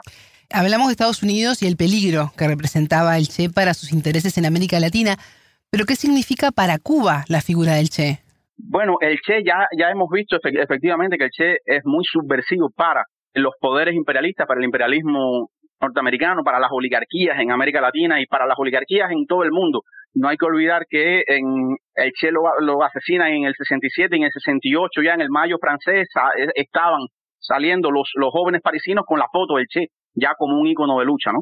Eh, o sea que se ha convertido para todo el mundo, no solo en América, en, América Latina y no solo en el tercer mundo, sino en, los países de, de, Europa, Estados Unidos, en un, en un símbolo de lucha y es un peligro para esas oligarquías. Pero el Che también para Cuba es un elemento de, recurrencia constante en nuestros empeños por la construcción del socialismo, ¿no? Decía el Che que él había dejado en Cuba cuando se va a cumplir su, su misión internacionalista, primero en el Congo, primero en África y después en América Latina, en Bolivia, que dejaba en Cuba lo más puro de sus, de sus sueños de, de constructor, de sus esperanzas de constructor. O sea, el Che tenía mucho que aportar y lo hizo de, de, de hecho durante el tiempo que estuvo ocupando cargos importantes dentro de la administración del, del Estado en los primeros años de la Revolución cubana, eh, tenía mucho que aportar en la teoría y en la práctica de la transición del socialismo en Cuba, ¿no? Y de hecho todos sus escritos yo creo que son eh, imprescindibles. Sus escritos y su práctica política también y su práctica como, como administrador, como dirigente político, es una fuente de obligada consulta para los revolucionarios cubanos hoy. El Che eh, es muy subversivo, no solo para el capitalismo, sino también para los dogmas dentro del socialismo y dentro del marxismo, porque el Che no se identifica con los errores del socialismo que fue, con los intentos fallidos del socialismo que fue, sino con lo que debe ser el, el, socialismo. Fue muy crítico de la experiencia práctica soviética del socialismo real en Europa del Este, de sus prácticas económicas, de sus prácticas políticas, lo, lo dejó escrito en distintos textos esa visión crítica. Y yo creo que para nosotros es muy importante cuando Fidel en los años 80, antes de que empezara todo el proceso de perestroika en la Unión Soviética, empieza en Cuba un proceso que se llamó de rectificación de errores y tendencias negativas, donde eh, la figura central de esa recuperación de los, de los ideales primigenios de la revolución cubana, la figura central era el Che. Y lo que se, se llamaba era como un regreso al Che, un regreso al pensamiento del Che, un redescubrir al Che leer otra vez todo el pensamiento económico y político y de la transición del Che. Y yo creo que para nosotros ese es un llamado hoy también importante, ¿no? En medio del proceso tan complicado y tan difícil por el que atraviesa Cuba hoy, con un bloqueo que se recrudece, con reformas que eh, se han abierto de, determinados espacios al mercado, a la, a, la, a la, propiedad privada, a elementos propios del capitalismo, con los que el Che siempre fue muy, muy crítico. Yo creo que eh, para nosotros el Che es muy importante también tener en cuenta no solo el Che como ícono, no solo el Che como ejemplo, sino el pensamiento de Che y su pensamiento sobre la transición y acudir a sus enseñanzas, por supuesto. Eh, no es la copia mecánica y la repetición de lo que dijo el Che, sino es su eh, atendiendo a su espíritu también, al espíritu del Che, hacer una lectura crítica, hacer una lectura de las condiciones eh, actuales que nos sirvan y que nos sean útiles para enfrentar los, los desafíos de hoy. ¿Y qué tan vigente se encuentra el pensamiento revolucionario de Ernesto Che Guevara en una América Latina que hace aguas con las sanciones, los llamados golpes de estados blandos y, los casos de Laufer. Eh, sí, yo creo que eh, el Che eh, siempre está presente en, cualquier lucha que haya en América Latina hoy, en cualquier lucha de barrio, en cualquier lucha de base, eh, el Che siempre va a ser una inspiración constante. Y va a ser una, una, una inspiración llamándonos a no conformarnos solo con lucha por reformas que siempre se van a quedar a medias si no se les entiende como parte de un programa de lucha más radical y más profundo, eh, el Che siempre eh, nos, nos va a estar llamando a eso, a que no nos conformemos solo con jugar dentro de los límites, con las reglas del juego que el capitalismo nos impone, porque siempre, por mucha buena fe, mucha buena voluntad que se, que se tenga de mejorar las condiciones de vida de los seres humanos, de nuestros pueblos, en esos marcos, bueno, pues siempre, si no se llevan hasta el final esos procesos de cambio, pues siempre se, eh, se, se, quedan a medias y van a ser devueltos en la historia, ¿no? se, se puede retroceder en ellos, como, eh, como está sucediendo en muchos casos en América Latina. Después de una primera ola, digamos, de progresismo que vivimos eh, a inicios de, eh, de los 2000, con gobiernos eh, progresistas en toda América Latina, algunos más radicales que otros, estamos viendo en esta segunda vuelta, este segundo ciclo, esta segunda ola, que eh, incluso se han quedado muchos a medio camino, mucho menos que aquella primera ola. Entonces yo, creo que el, que el mensaje que nos está enviando el Che hoy a los revolucionarios en América Latina es que o llevamos adelante procesos de transformación radicales, profundos, o eh, la otra alternativa es, por ejemplo, tener una extrema derecha que se aprovecharía de esas condiciones en las que el reformismo pueda ser bastante poco y eh, tendríamos de vuelta fenómenos tan monstruosos y, y, fuera de toda lógica como Milei hoy en Argentina, ¿no? Este, yo creo que es un peligro eh, que en el que el Che tiene que ser una brújula y una referencia, sobre todo a impulsar procesos de transformación radicales. Aquello que decía el Che, no hay, no hay más cambios que hacer o revolución socialista o caricatura de revolución. Yo creo que sigue siendo un, un, un llamado para los revolucionarios en América Latina de emprender transformaciones de verdad profundas y radicales. Fran Josué Solares Cabrales, investigador cubano, doctor en ciencias históricas y profesor de la Universidad de Oriente. Muchas gracias por estos minutos con Telescopio. Gracias a ustedes. Un placer. A 56 años de la muerte del líder revolucionario, conversamos sobre su legado con su hijo menor, Ernesto Guevara. El entrevistado. Ernesto Guevara March, hijo del Che Guevara, bienvenido a Telescopio. ¿Cómo estás? Es un gusto recibirte en Sputnik. Sí, hola Alejandra, eh, eh, gusto conocerte y para mí también es un gusto eh, poder responderte las preguntas para tu espacio y específicamente para Sputnik. Ernesto, este 9 de octubre se cumple un nuevo aniversario de la muerte de tu padre, Ernesto Che Guevara. ¿Cómo vivís esta fecha?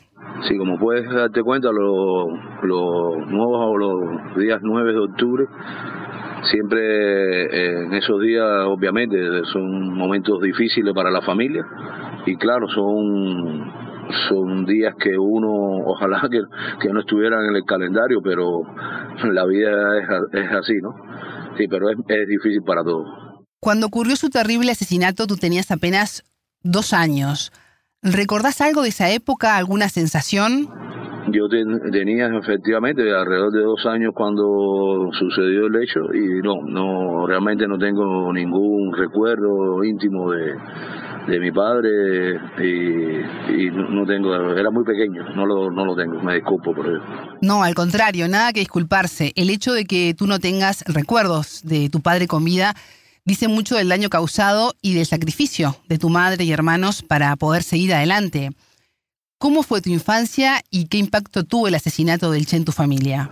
Eh, nosotros, como todos los cubanos, fuimos a, escuelas normales, públicas, y estudiamos eh, al Che Guevara como como héroe, ¿entiendes? No, ya no, no, no tanto como padre, sino como héroe de la República de Cuba.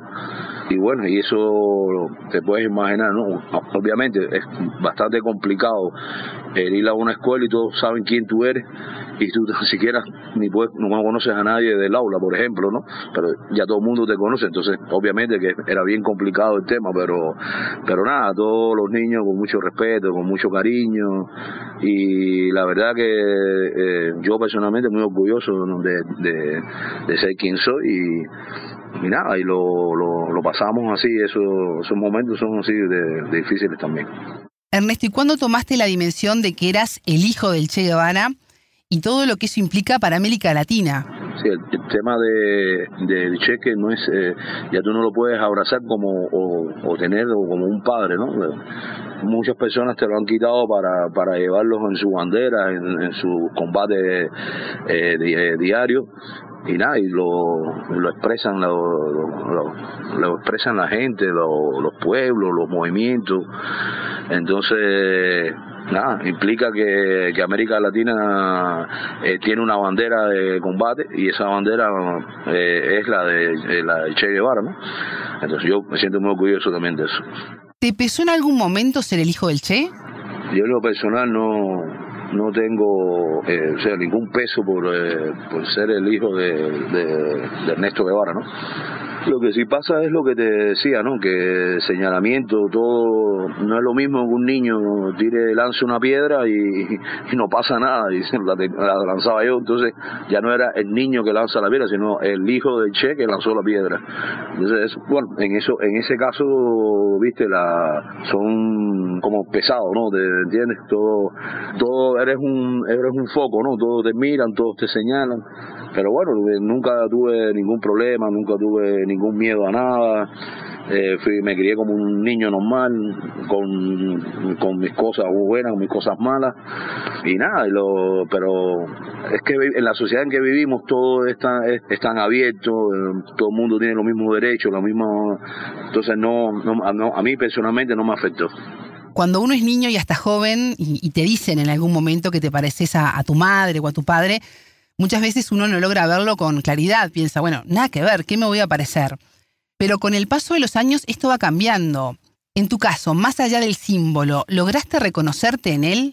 A ver, el reconocimiento que me estás, la pregunta que me estás haciendo sobre en qué me reconozco en él, ¿no? te voy a hacer una anécdota rápida porque eh, para mí es curiosa, ¿no? Un día Fidel Castro va a la casa y, me pregunta, ¿y tú quién eres? Y yo le dije, Ernesto Che Guevara. Y entonces Fidel me dijo, no, no, Ernesto Guevara, Che hay que ganárselo. Entonces, en ese sentido, ya te das cuenta de que hasta, hasta Fidel Castro hacía señalamiento de que no todos podemos ser como Che. Entonces, eh, realmente de verdad no tengo ni la capacidad ni la inteligencia eh, para reconocerme en, él nada, ¿no? Eh, solo como, como un revolucionario más, como un joven revolucionario. Es lo único que, quizás eh, me pueda yo decir, bueno, al menos algo parecido, ¿no? Pero es muy complicado ser eh, parecido en, en, algo Che Guevara. Ernesto, ¿qué legado dejó el Che Guevara?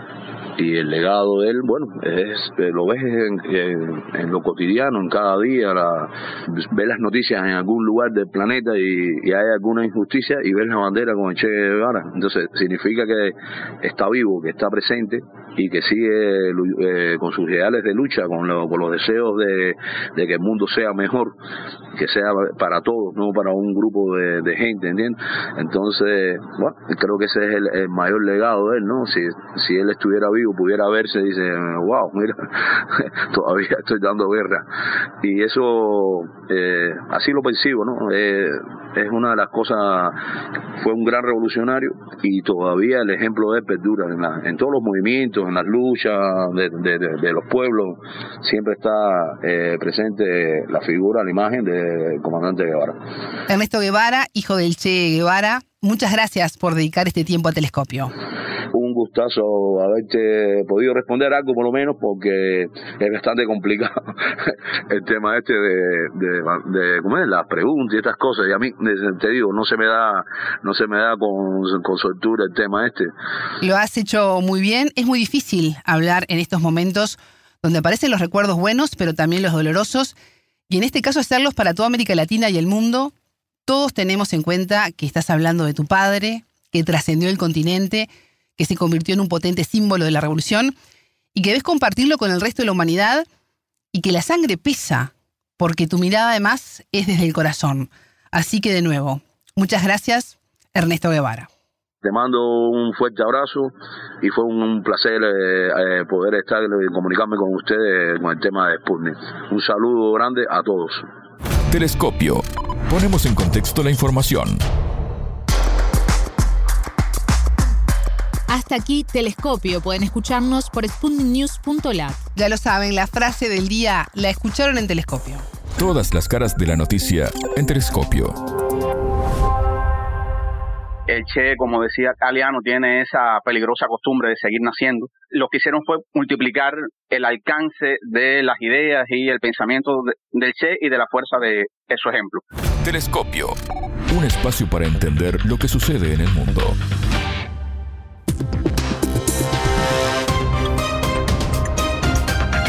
Radio Sputnik te acompaña todo el día para mantenerte bien informado.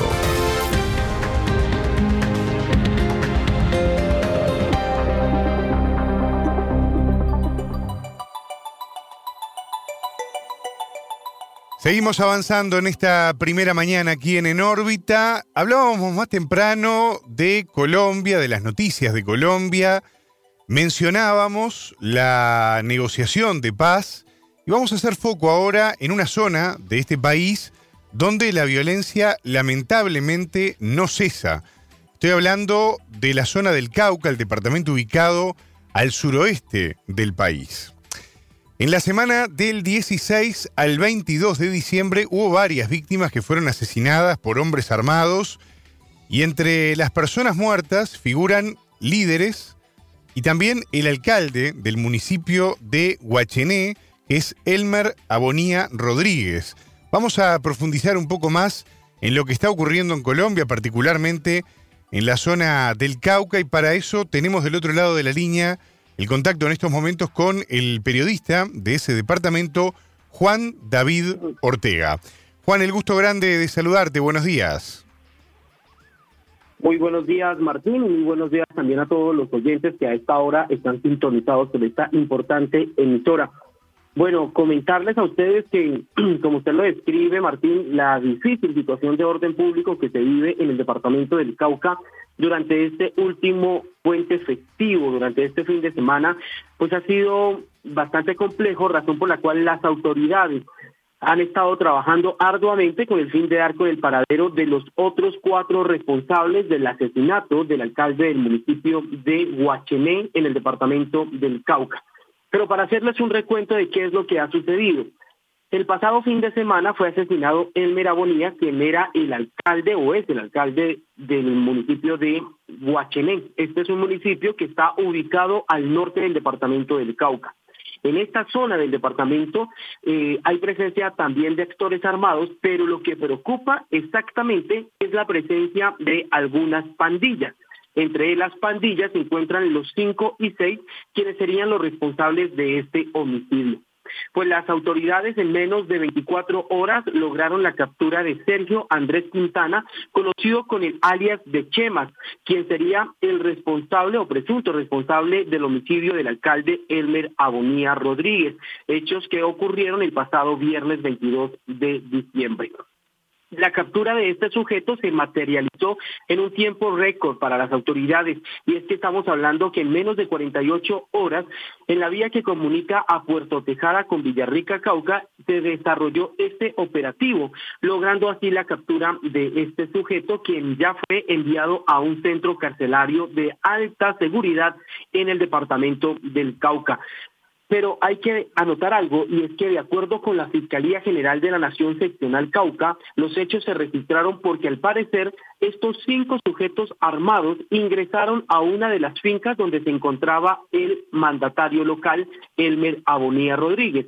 Allí comenzaron a cometer lo que nosotros lo conocemos como un hurto, como un robo, y es allí que en medio de una mm, de disparos y en medio también de una bala perdida, pues es herido el alcalde quien es trasladado también a un centro asistencial, pero lastimosamente, debido a la gravedad de sus heridas, falleció minutos después en un centro asistencial del municipio norte Caucán. Eso referente a lo que sucedió con el alcalde de esta localidad. Pero usted también mencionaba acerca de lo que sucedió durante este fin de semana y es que exactamente el mismo día, el viernes, pero en la madrugada de este viernes 22, fueron asesinadas cinco personas en un resguardo indígena. Estamos hablando de la masacre. Sí, señor. No, no, te escucho, te escucho, Juan estamos hablando de la masacre que ocurrió en el resguardo indígena de Canoas, municipio de Santander de Aquilichao, donde el mismo ministro de Defensa, Iván Velázquez, dijo en una declaración luego de un consejo de seguridad quienes, que los responsables de esta masacre eran las disidencias de las FARC ahí sí preocupa porque las disidencias de las FARC, de alias Iván Mordisco, están manteniendo una mesa de diálogo con el gobierno nacional. Y Tal parece, pues este diálogo tuvo nuevamente un tropiezo, razón por la cual el ministro de Defensa ordenó que se reactivaran las órdenes de captura de todos los líderes y, e integrantes de las disidencias en el departamento del Cauca. Cinco integrantes de una misma familia asesinadas durante ese viernes 22 de diciembre en el departamento del Cauca. Un viernes bastante negro para esta difícil situación de orden público que se vive en esta zona del suroccidente colombiano. Bueno, Juan, justamente vos venís mm, relatando estos últimos episodios, lamentablemente no son una gran novedad porque hay una situación de violencia y hay una lucha por la búsqueda de la paz y la concreción de la paz en Colombia que ahora tiene a un gobierno como el de Gustavo Petro trabajando fuertemente en ese sentido. Para que lo comprendan también quienes nos están escuchando justamente por fuera de Colombia, ¿cómo, cómo definís en concreto la situación de Colombia y particularmente la del Cauca? Yo creo que en este en este punto, Martín, estamos hablando de que hace falta voluntad por parte de los actores armados. El gobierno de Gustavo Petro ha dado todas las garantías aquí en el departamento, exactamente en un corredor muy importante para estos grupos armados como lo es el cañón de Micay, se adelantó una operación, la mega operación, nunca antes visto la operación Trueno, y que hizo que las autoridades, el ejército, recuperara parte de esa, de esa zona. Esta zona es una de las más importantes para el narcotráfico, no solamente para las disidencias, sino también para aquellos grupos que se dedican al narcotráfico. ¿Qué hizo el gobierno de Gustavo Petro? Pues se dio un poco y les dijo, ya no vamos a seguir con esta ofensiva, pero no nos vamos a salir tampoco de la zona. Entonces hubo, por así decirlo, esa voluntad por parte del gobierno nacional, pero el gobierno, perdón, pero las disidencias de las FARC no muestran una voluntad que deberían de tener y es una, dejar de secuestrar y dos, también dejar de asesinar a los líderes sociales, a los indígenas y también de dejar de cometer lo que se conoce acá como las extorsiones que constantemente están realizando a los empresarios y comerciantes de las zonas donde ellos tienen presencia. Eh, Juan, yo antes de hablar de las extorsiones, hablar de los secuestros que forman parte también de este panorama preocupante que, que estamos manejando en este diálogo contigo, me gustaría volver un paso para atrás, eh, justamente sobre la situación de, del Cauca, porque cuando hablamos del asesinato, entre otros, de Abonía, del alcalde eh, Abonía, eh, vos mencionaste varios nombres, ¿no? De algunas, de algunas de las personas detenidas en estos hechos en, en concreto. Pero para ah, pensar un poco en el mapa, ¿no? En el mapa criminal, podríamos decir, de esta zona, ¿qué grupos armados operan allí en la zona de Cauca? Bueno, como te decía Martín, en, el municipio de Huachené hay presencia de actores armados, entre ellas las disidencias de las FARC, que se conocen como la Dagoberto Ramos. Pero quienes cometieron el hecho del asesinato del alcalde en mención, del alcalde del municipio de Huachené, fueron al parecer integrantes de una pandilla que son los cinco y seis. Esta pandilla es muy peligrosa porque ellos también fueron los responsables del asesinato de uno de dos integrantes de la fuerza pública, exactamente de soldados, quienes los asesinaron al parecer en medio de un atraco. Eso fue lo que se dijo en su momento. Y también han sido los responsables de cometer hurtos, de cometer extorsiones. Ellos son los responsables de enfrentarse con otras pandillas que delinquen también en esta zona del departamento del Cauca. Ahora bien, en el, en el departamento del Cauca, el cual lo, lo componen 42 municipios. En la mayoría de estos 42 municipios o distritos, como le queramos denominar, hacen presencia las disidencias de las FARC y también la guerrilla del ELN y la nueva Marquetalia. Las disidencias de las FARC, ellas están divididas en tres grupos, que son la mm, Jaime Martínez, que delinque sobre todo en la zona norte. Están también las, la Dagoberto Ramos, que delinque en la zona norte, pero también oriente del departamento. Y está la Carlos Patiño, que delinque en la zona del sur del departamento y que son los que han estado durante los últimos cinco años en la zona del cañón del Micay, que ha sido recuperada en su mayoría por parte del Ejército Nacional. Juan, eh, con este completo panorama que, nos estás dando, me gustaría ahora sí entrar también en el capítulo de los secuestros, pero principalmente en un aspecto interesante, que te lo pregunto como periodista también para que se lo puedas narrar a nuestra audiencia y poder entender un poco también el drama ¿no? de convivir con estas prácticas sobre el impacto que está teniendo todo esto, que no viene de ahora, viene desde, desde hace ya muchísimo tiempo, en la vida de las comunidades rurales allí en el departamento. Sí, el departamento del Cauca ha sido golpeado por la guerra, por los secuestros, por los atentados, los ataques desde hace más de 50 años y desde que comenzaron a nacer las primeras guerrillas, que fue las, eh, perdón, la, las FARC de aquel entonces. Luego, pues, entran otros actores armados, paramilitares, la guerrilla del ELN, también hubo bandas criminales, en fin. Pero mira, para hacerte un poco el recuento de lo que está ocurriendo también con el secuestro, este fin de semana, el, exactamente el día 24, de diciembre fueron liberadas dos personas que habían estado durante más de 19 días en cautiverio. Estamos hablando de la señora Estefanía Córdoba y Samir Piedraíta, quienes habían, habían sido secuestrados por un grupo armado en el municipio de Castibío. Esto es muy cerca a la ciudad de Popayán, en plena vía panamericana, además en el sector del Cairo, que constantemente también es el blanco de bloqueos por parte de diferentes comunidades pero ellos lograron ser liberados. Eh, no se sabe si hubo rescate de por medio, es decir, si tuvieron que pagar alguna extorsión al sector armado, pero lo que preocupa es que en esta zona del municipio de Cajibío delinquen también las disidencias de las FARC, Jaime Martínez, quienes constantemente cometen estos actos, es decir, de los secuestros extorsivos y pues es algo que está generando preocupación por parte de las autoridades y también pues hacen un llamado urgente para que se pueda realizar una intervención en esta zona del departamento. Y también hay algo que decir, y es que el gobierno nacional anunció que se iba a realizar la militarización en toda la zona norte del departamento del Cauca que cobija a varios municipios donde constantemente pues se registran estos ataques por parte de las disidencias, de los actores armados y también los secuestros.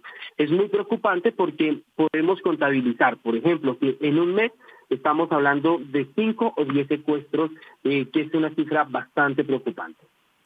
Y en este marco, eh, podríamos decir que de alguna manera el, el, gobierno de Gustavo Petro viene ganando cierto territorio con estas militarizaciones o no? Porque con los datos que vos venís dando con respecto a, todos estos secuestros y, y, hechos delictivos, parece que en realidad no se están logrando muchos objetivos, ¿no? Al margen de la negociación que se está dando también en las mesas de paz, me refiero, ¿no? Sí, señor. Martín, creeríamos nosotros que se podría ganar terreno siempre y cuando esta militarización también venga con inversión social porque el departamento del Cauca necesita muchísima inversión social y una de lo, de lo que más preocupa es que en los municipios donde hoy, por así decirlo, se mantiene este conflicto, esta guerra constante, es donde hay cultivos de uso ilícito, llámese marihuana o también lo que nosotros lo conocemos como la coca si hay una militarización y por ende viene una inversión social, podría ganarse el territorio y podría cesar un poco la violencia. Eso quedó comprobado al finalizar el, o cuando se realizó el acuerdo de paz con el gobierno de Juan Manuel Santos, con las guerrillas de las FARC en aquel entonces, algunos municipios del Cauca cesó por completo la guerra y fueron cuatro años o unos tres, cuatro años de una paz que y llenó de ilusión a muchos ciudadanos, a cientos de caucanos, pero que nuevamente pues estos actores armados comenzaron a ganar el territorio. ¿Por qué? Porque no hubo una presencia por parte del Estado colombiano, razón por la cual estos grupos armados hoy están ocupando esas mismas rutas, están ocupando esos mismos municipios, esas trincheras que les ha servido eh, como para poder apoderarse del territorio y sobre todo hacerle la guerra al Estado colombiano. Eh, se podría ganar siempre y cuando haya una inversión social y en cada uno de estos municipios del Cauca. Justamente, Juan, eh, en parte te quería preguntar esto y, y, bueno, me has dado una respuesta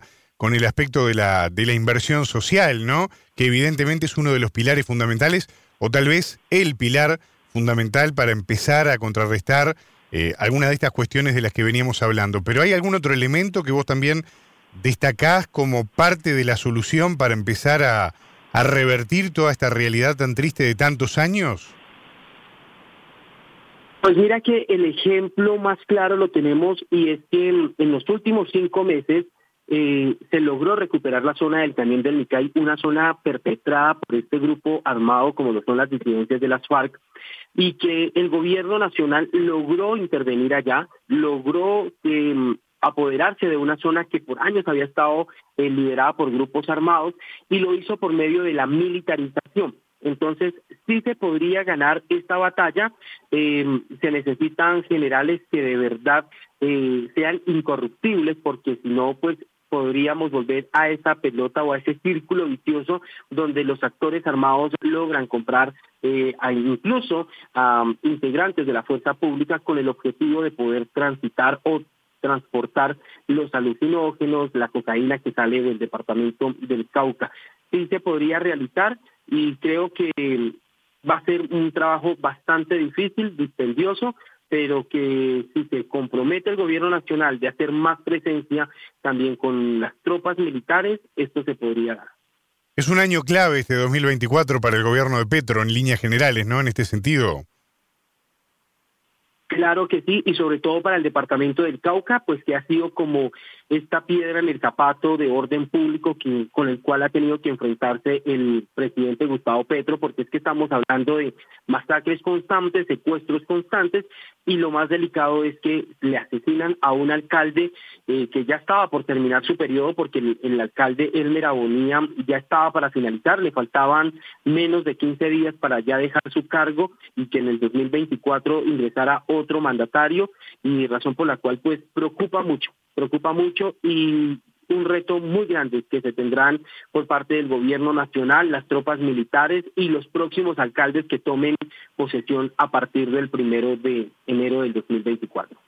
Juan David Ortega, periodista del Departamento del Cauca, allí en Colombia, gracias por habernos acercado estos minutos aquí en En órbita, la realidad del departamento, la realidad de Colombia en primera persona y por supuesto volvemos a conversar en cualquier momento contigo. Un fuerte abrazo.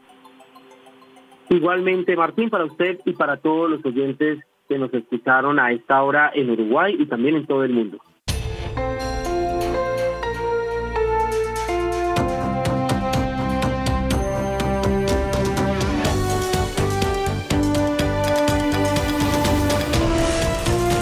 En Sputnik contamos lo que otros callan.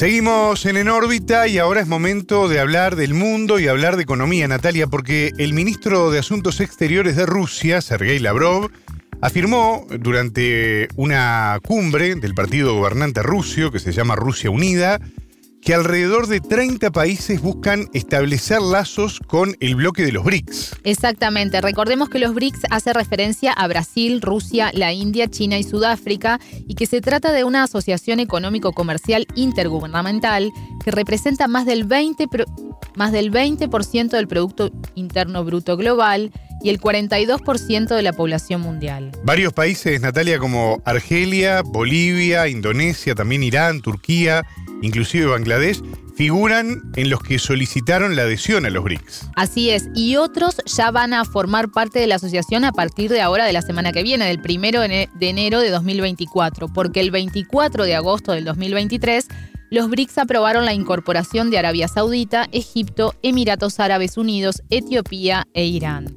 Y también de Argentina. Bueno, en ese momento, recordemos, también se aprobó justamente el ingreso de, de Argentina pero ya desde la campaña el presidente Javier Milei había, el actual presidente Javier Milei, había rechazado esa posibilidad. Exactamente, y eso se va a concretar porque Argentina no va a formar parte de los BRICS. Vamos a repasar ahora una nota que hicimos en noviembre sobre este tema con la doctora en Relaciones Internacionales, Florencia Rubiolo. El tema.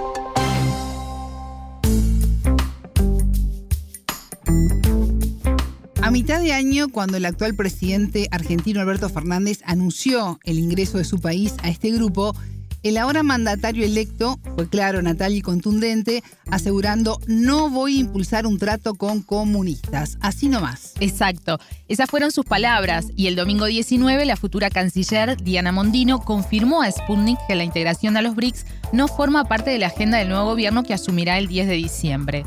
No, no sé por qué tanto interés en los BRICS si no tienen un estatuto o nada, respondió Mondino a la pregunta de Sputnik de si Argentina ingresará en el bloque a partir del 1 de enero de 2024.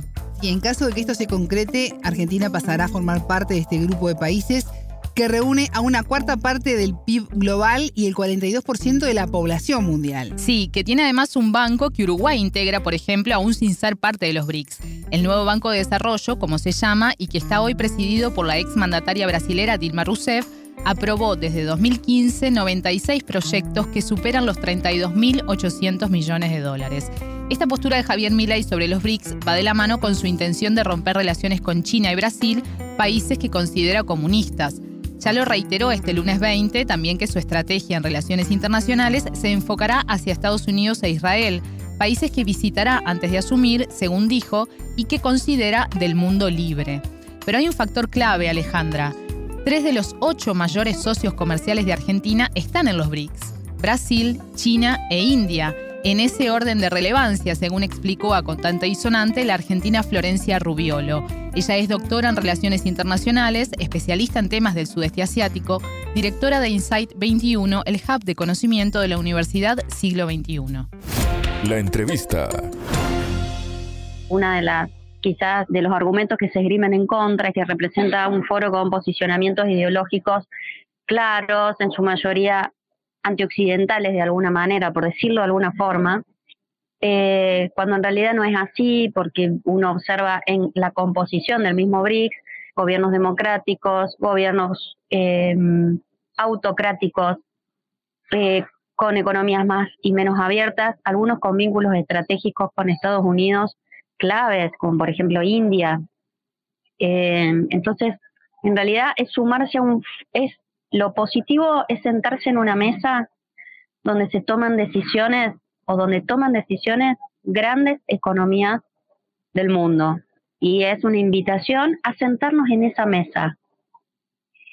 Es quedar afuera, es quedar afuera del diálogo.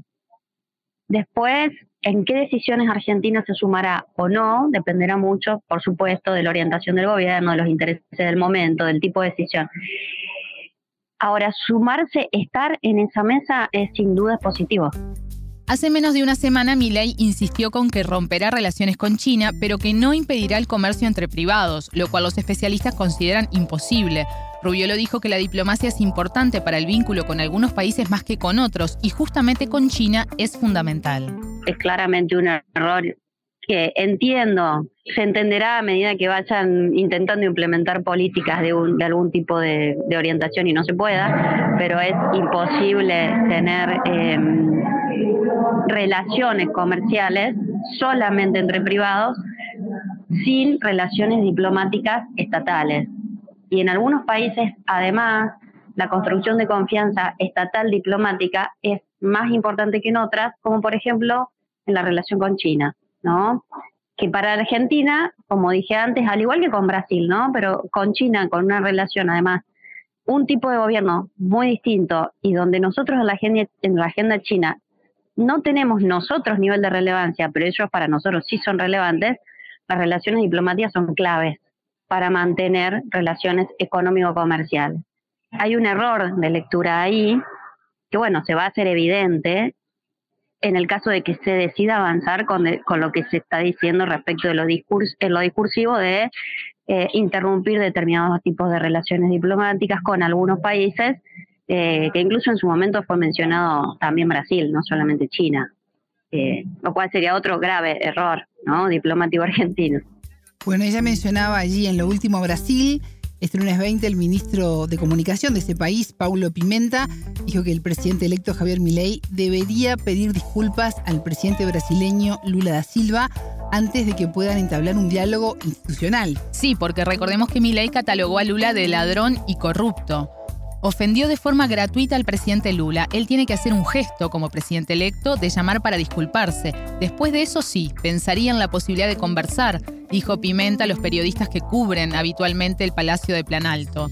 En la red social X, Lula deseó al nuevo gobierno éxito y dijo, Brasil siempre estará disponible para trabajar junto a nuestros hermanos argentinos. Así termina el mensaje de Lula en esa red social de este domingo 19, cuando ya se sabía que Javier Milei era el presidente electo.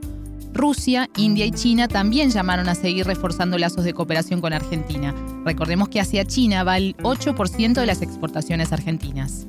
Para un solo país es un porcentaje muy alto y nuestras importaciones representan arriba del 20%, ¿no? Importamos ese porcentaje de China. Es decir, tenemos un gran déficit comercial. Eso es conocido, es una característica de la relación de Argentina con China, que si no lo hemos podido solucionar ahora con intervención del Estado, no me imagino qué pasaría sin intervención del Estado, ¿no? Que se busca determinado tipo de equilibrio. Más allá de que nuestra relación con China además central es la relación eh, financiera, en el sentido de el financiamiento que recibimos de China para el desarrollo de infraestructura energética, de transporte principalmente y de conectividad, además de la disponibilidad de reservas en yuanes a través del swap, ¿no? Eh, digamos, son como tres grandes pilares de nuestra relación con China y los tres, sobre todo los últimos dos, dependen mucho de la capacidad de negociación y del mantenimiento de relaciones diplomáticas estables con el país. Por último, la doctora en Relaciones Internacionales comentó cómo impactó la noticia del triunfo de Javier Milei en expertos de otras partes de la región. De mis colegas en el exterior, sobre todo de los sudamericanos, preocupación. Preocupación de cómo esto puede impactar en la región, no solamente los vínculos de Argentina con la región por la actual eh, configuración de los gobiernos regionales, sino también cómo esto puede incrementar los movimientos de ultraderecha en otros países, ¿no? Va a funcionar como un aliciente, un motivador a este tipo de movimientos. Es muy probable recibí preocupación de todos mis colegas vinculados sobre todo a las relaciones internacionales, también preocupación respecto del Mercosur, porque bueno, es otro de los ejes tradicionales de la política exterior argentina y, ha habido declaraciones de diferentes funcionarios propuestos del gobierno entrante de quitar importancia al Mercosur para nuestro país, sobre todo la relación, en la integración comercial que tenemos con Brasil, es fundamental la estructura del Mercosur. Y la sensación que queda probablemente es, bueno, por un lado, sin duda, que hay grandes deudas y brechas que llevaron a esta opción de parte de la población argentina, eso es indudable, es indudable. Y preocupación de que pueda habilitar eso, ¿no? Que pueda habilitar esta carta de legitimidad que se le dio a las propuestas de Javier Milei. Hasta acá la entrevista con Florencia Rubiolo. Ella es doctora en Relaciones Internacionales Argentina, especialista en temas del sudeste asiático, directora de Insight 21, el hub de conocimiento de la Universidad Siglo XXI. Muchas gracias, Natalia. De nada, las órdenes. En órbita.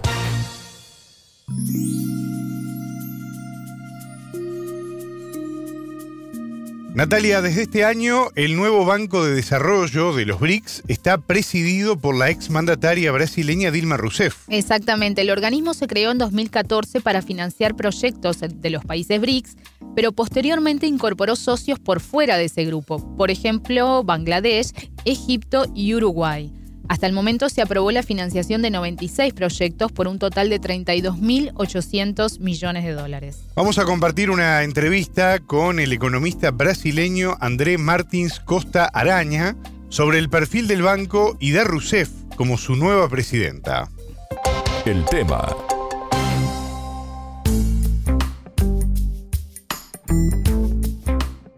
Si de mí depende, ella será la nueva presidenta del nuevo Banco de Desarrollo, dijo el presidente brasileño Luis Ignacio Lula da Silva en febrero pasado, hablando de Dilma Rousseff. Y la postulación Natalia de Rousseff tuvo eco porque el viernes 24 obtuvo el apoyo unánime para ese cargo que asumió, como decías, este miércoles 29. Exacto. Antes de focalizarnos en la importancia que puede tener esto, recordemos que cuando hablamos del nuevo Banco de Desarrollo, nos referimos al banco del llamado Grupo BRICS, esto es Brasil, Rusia, India, China y Sudáfrica. Se trata de una asociación económico-comercial de estos países que representan el 22% de la superficie continental, el 42% de la población mundial y el 24% del PBI mundial. Los países BRICS son responsables del 16% de las exportaciones mundiales de bienes y servicios y del 15% de las importaciones.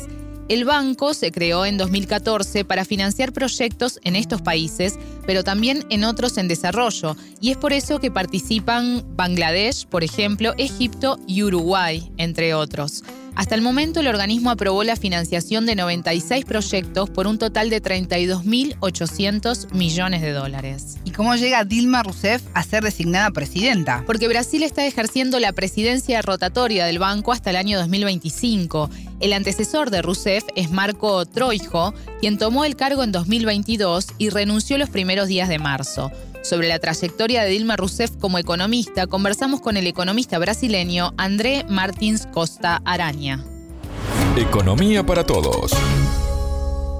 Ella ahora tiene 75 años y desde sus 40 ella ha trabajado en instituciones públicas de investigación y estadística y después en los gobiernos como Secretaría Estadual de, Gobierno, uh, como se dice, Casa Civil se llama en Brasil que es un, los órganos de, de, la gestión mismo. Y bueno, tiene una larga experiencia en estos órganos, es un cuadro más de la burocracia pública. Entonces, como un perfil técnico, tiene mucha experiencia. Y al mismo tiempo eh, tiene su perfil político, bueno, fue presidente de Brasil, y entonces para un órgano multilateral esto es muy importante porque ella fue como una jefe de Estado. Luego puede eh, platicar y establecer negociaciones con otros presidentes y eso no es un problema de jerarquía. Los perfiles entre Rousseff y Troijo, su antecesor, son muy diferentes, Natalia. ¿El entrevistado se refirió a esto? Sí, y esto nos dijo. El expresidente del nuevo Banco de Desarrollo eh, se llamaba Marcos Trojo y él fue muy reconocido por eh, establecer un acuerdo entre el Mercosur y la Unión Europea de libre cambio de comercio y luego sus intenciones eran mucho más de relaciones entre los países eh, del tercer mundo y el primer mundo y establecer relaciones de libre cambio como para hay una intención implícita de reprimarización como vamos exportar nosotros, vamos a exportar productos primarios y los países eh, centrales van a exportar productos industrializados.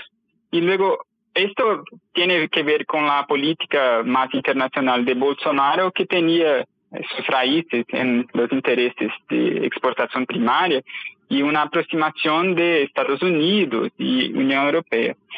Y aparte de eso, uh, en contra el gobierno Lula, el gobierno PT, tuvo una actuación mucho más próxima de los eh, países emergentes y la creación del grupo BRICS tiene que ver con eso y luego el fortalecimiento de Mercosur y entonces ahora es como la entrada de Dilma y las posiciones del gobierno actual de Lula uh, de rescatar los bancos públicos de desarrollo para intentar relaciones con los países de emergentes que habían prácticamente interrumpido. Como decíamos, el banco tiene socios que no integran el grupo BRICS, por ejemplo, Uruguay. Le preguntamos al economista sobre el papel alternativo que juega este organismo en relación a otros como el Banco Mundial. El Banco Mundial, por ejemplo, eh, es, sitúa su sede en Estados Unidos y tiene toda una política que es cuando el Banco Mundial uh, propone un, un, un préstamo para desarrollo, muchas veces tiene como intenciones y una capacitación técnica que tiene toda una, una ideología, un, preconcepciones de la función de, de, del sector público en la economía que pasan eh, junto con el préstamo.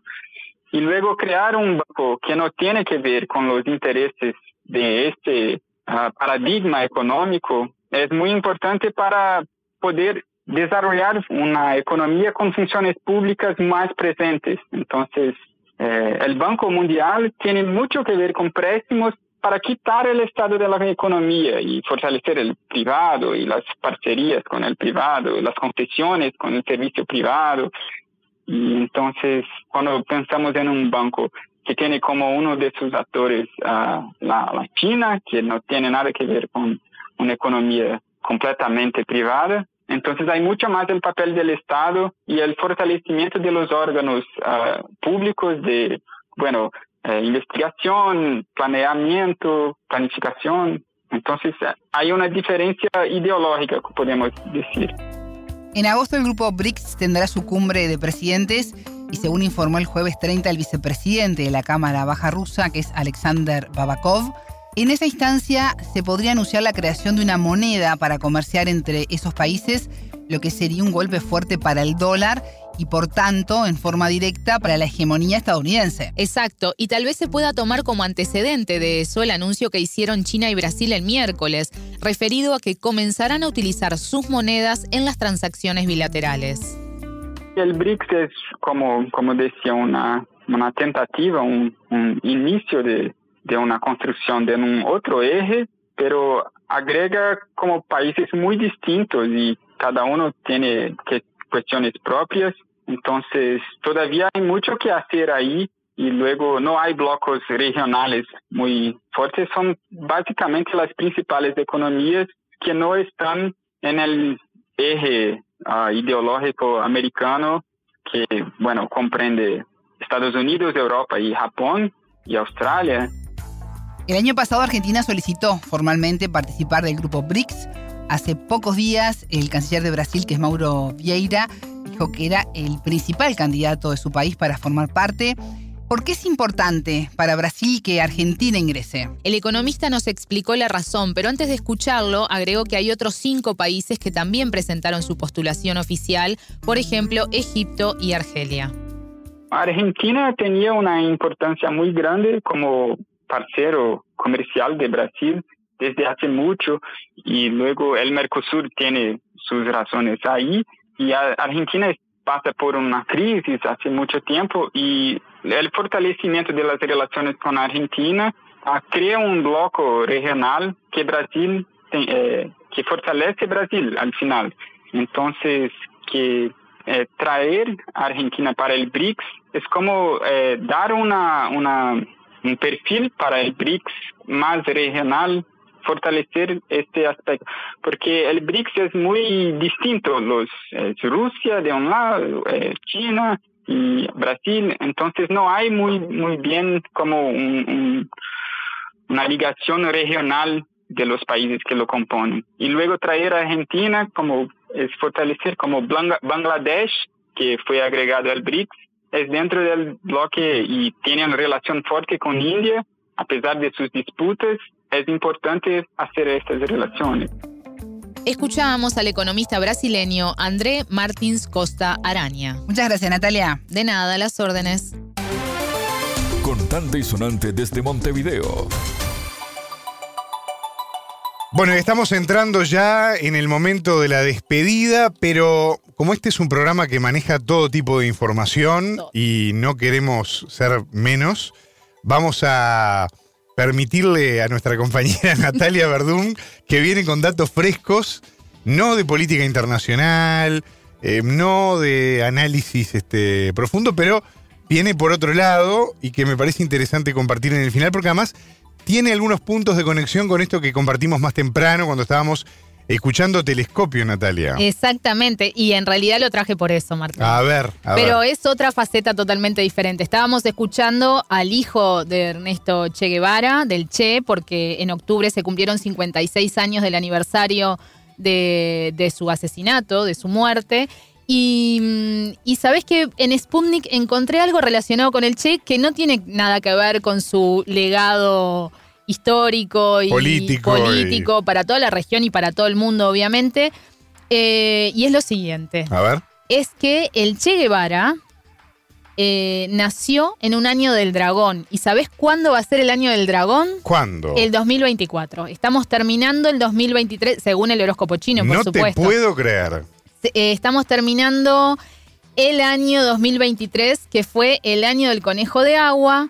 Y ahora en el 2024 comienza el año del dragón. Y el Che Guevara es una figura política sumamente relevante para la vida histórica, política, cultural, de, de todos los aspectos Sin de la duda. vida eh, del mundo. Y bueno, el Che Guevara nació en el año del dragón en Hay más 1928. personalidades, ¿no? y tienen- bueno, hay muchas más personalidades, entre ellas el presidente ruso, Vladimir Putin, que también otra figura sumamente destacada de la historia mundial. Eh, la revista Time lo declaró una de las personas más influyentes de este 2023. Eh, Putin nació en Leningrado el 7 de octubre del 52, que fue el año del dragón de agua azul. Y después tenemos a alguien que, si acabamos de nombrar, el, uno de los operadores dice yo, no, vos no.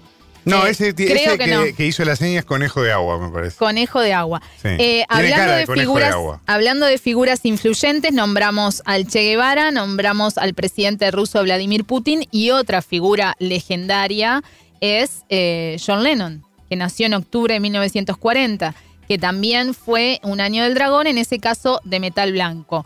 Eh, los invito a, a visitar esta, esta mm, información en la página nuestra de Sputnik, sputniknews.lat, porque bueno, aparece también otras celebridades, por decirlo de alguna forma, porque hay gente eh, vinculada al lo artístico. Bueno, mira, estoy viendo ahora que también está la heroína nacional francesa Juana de Arco, Mira, que nació en enero de 1412, año del dragón de agua negra. Nombramos a John Lennon, a Vladimir Putin, a Juana de Arco. a Juana de Arco, Che Guevara. bueno, Bruce Lee también, Bruce Rihanna y eh, bueno, son unas cuantas figuras más muy destacadas que aparecen en esta nota de Sputnik. Son 18 personalidades que allí aparecen.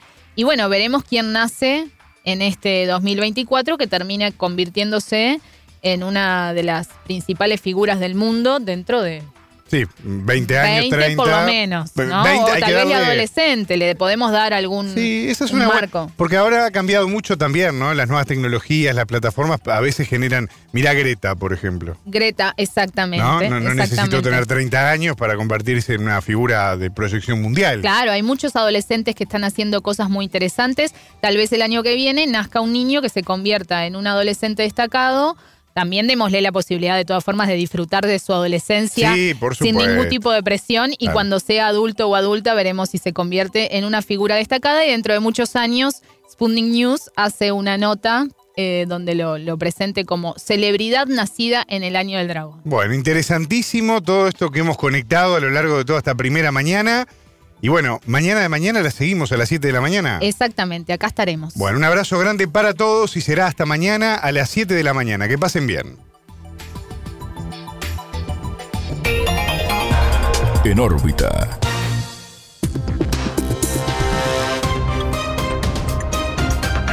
Radio Sputnik te acompaña todo el día para mantenerte bien informado.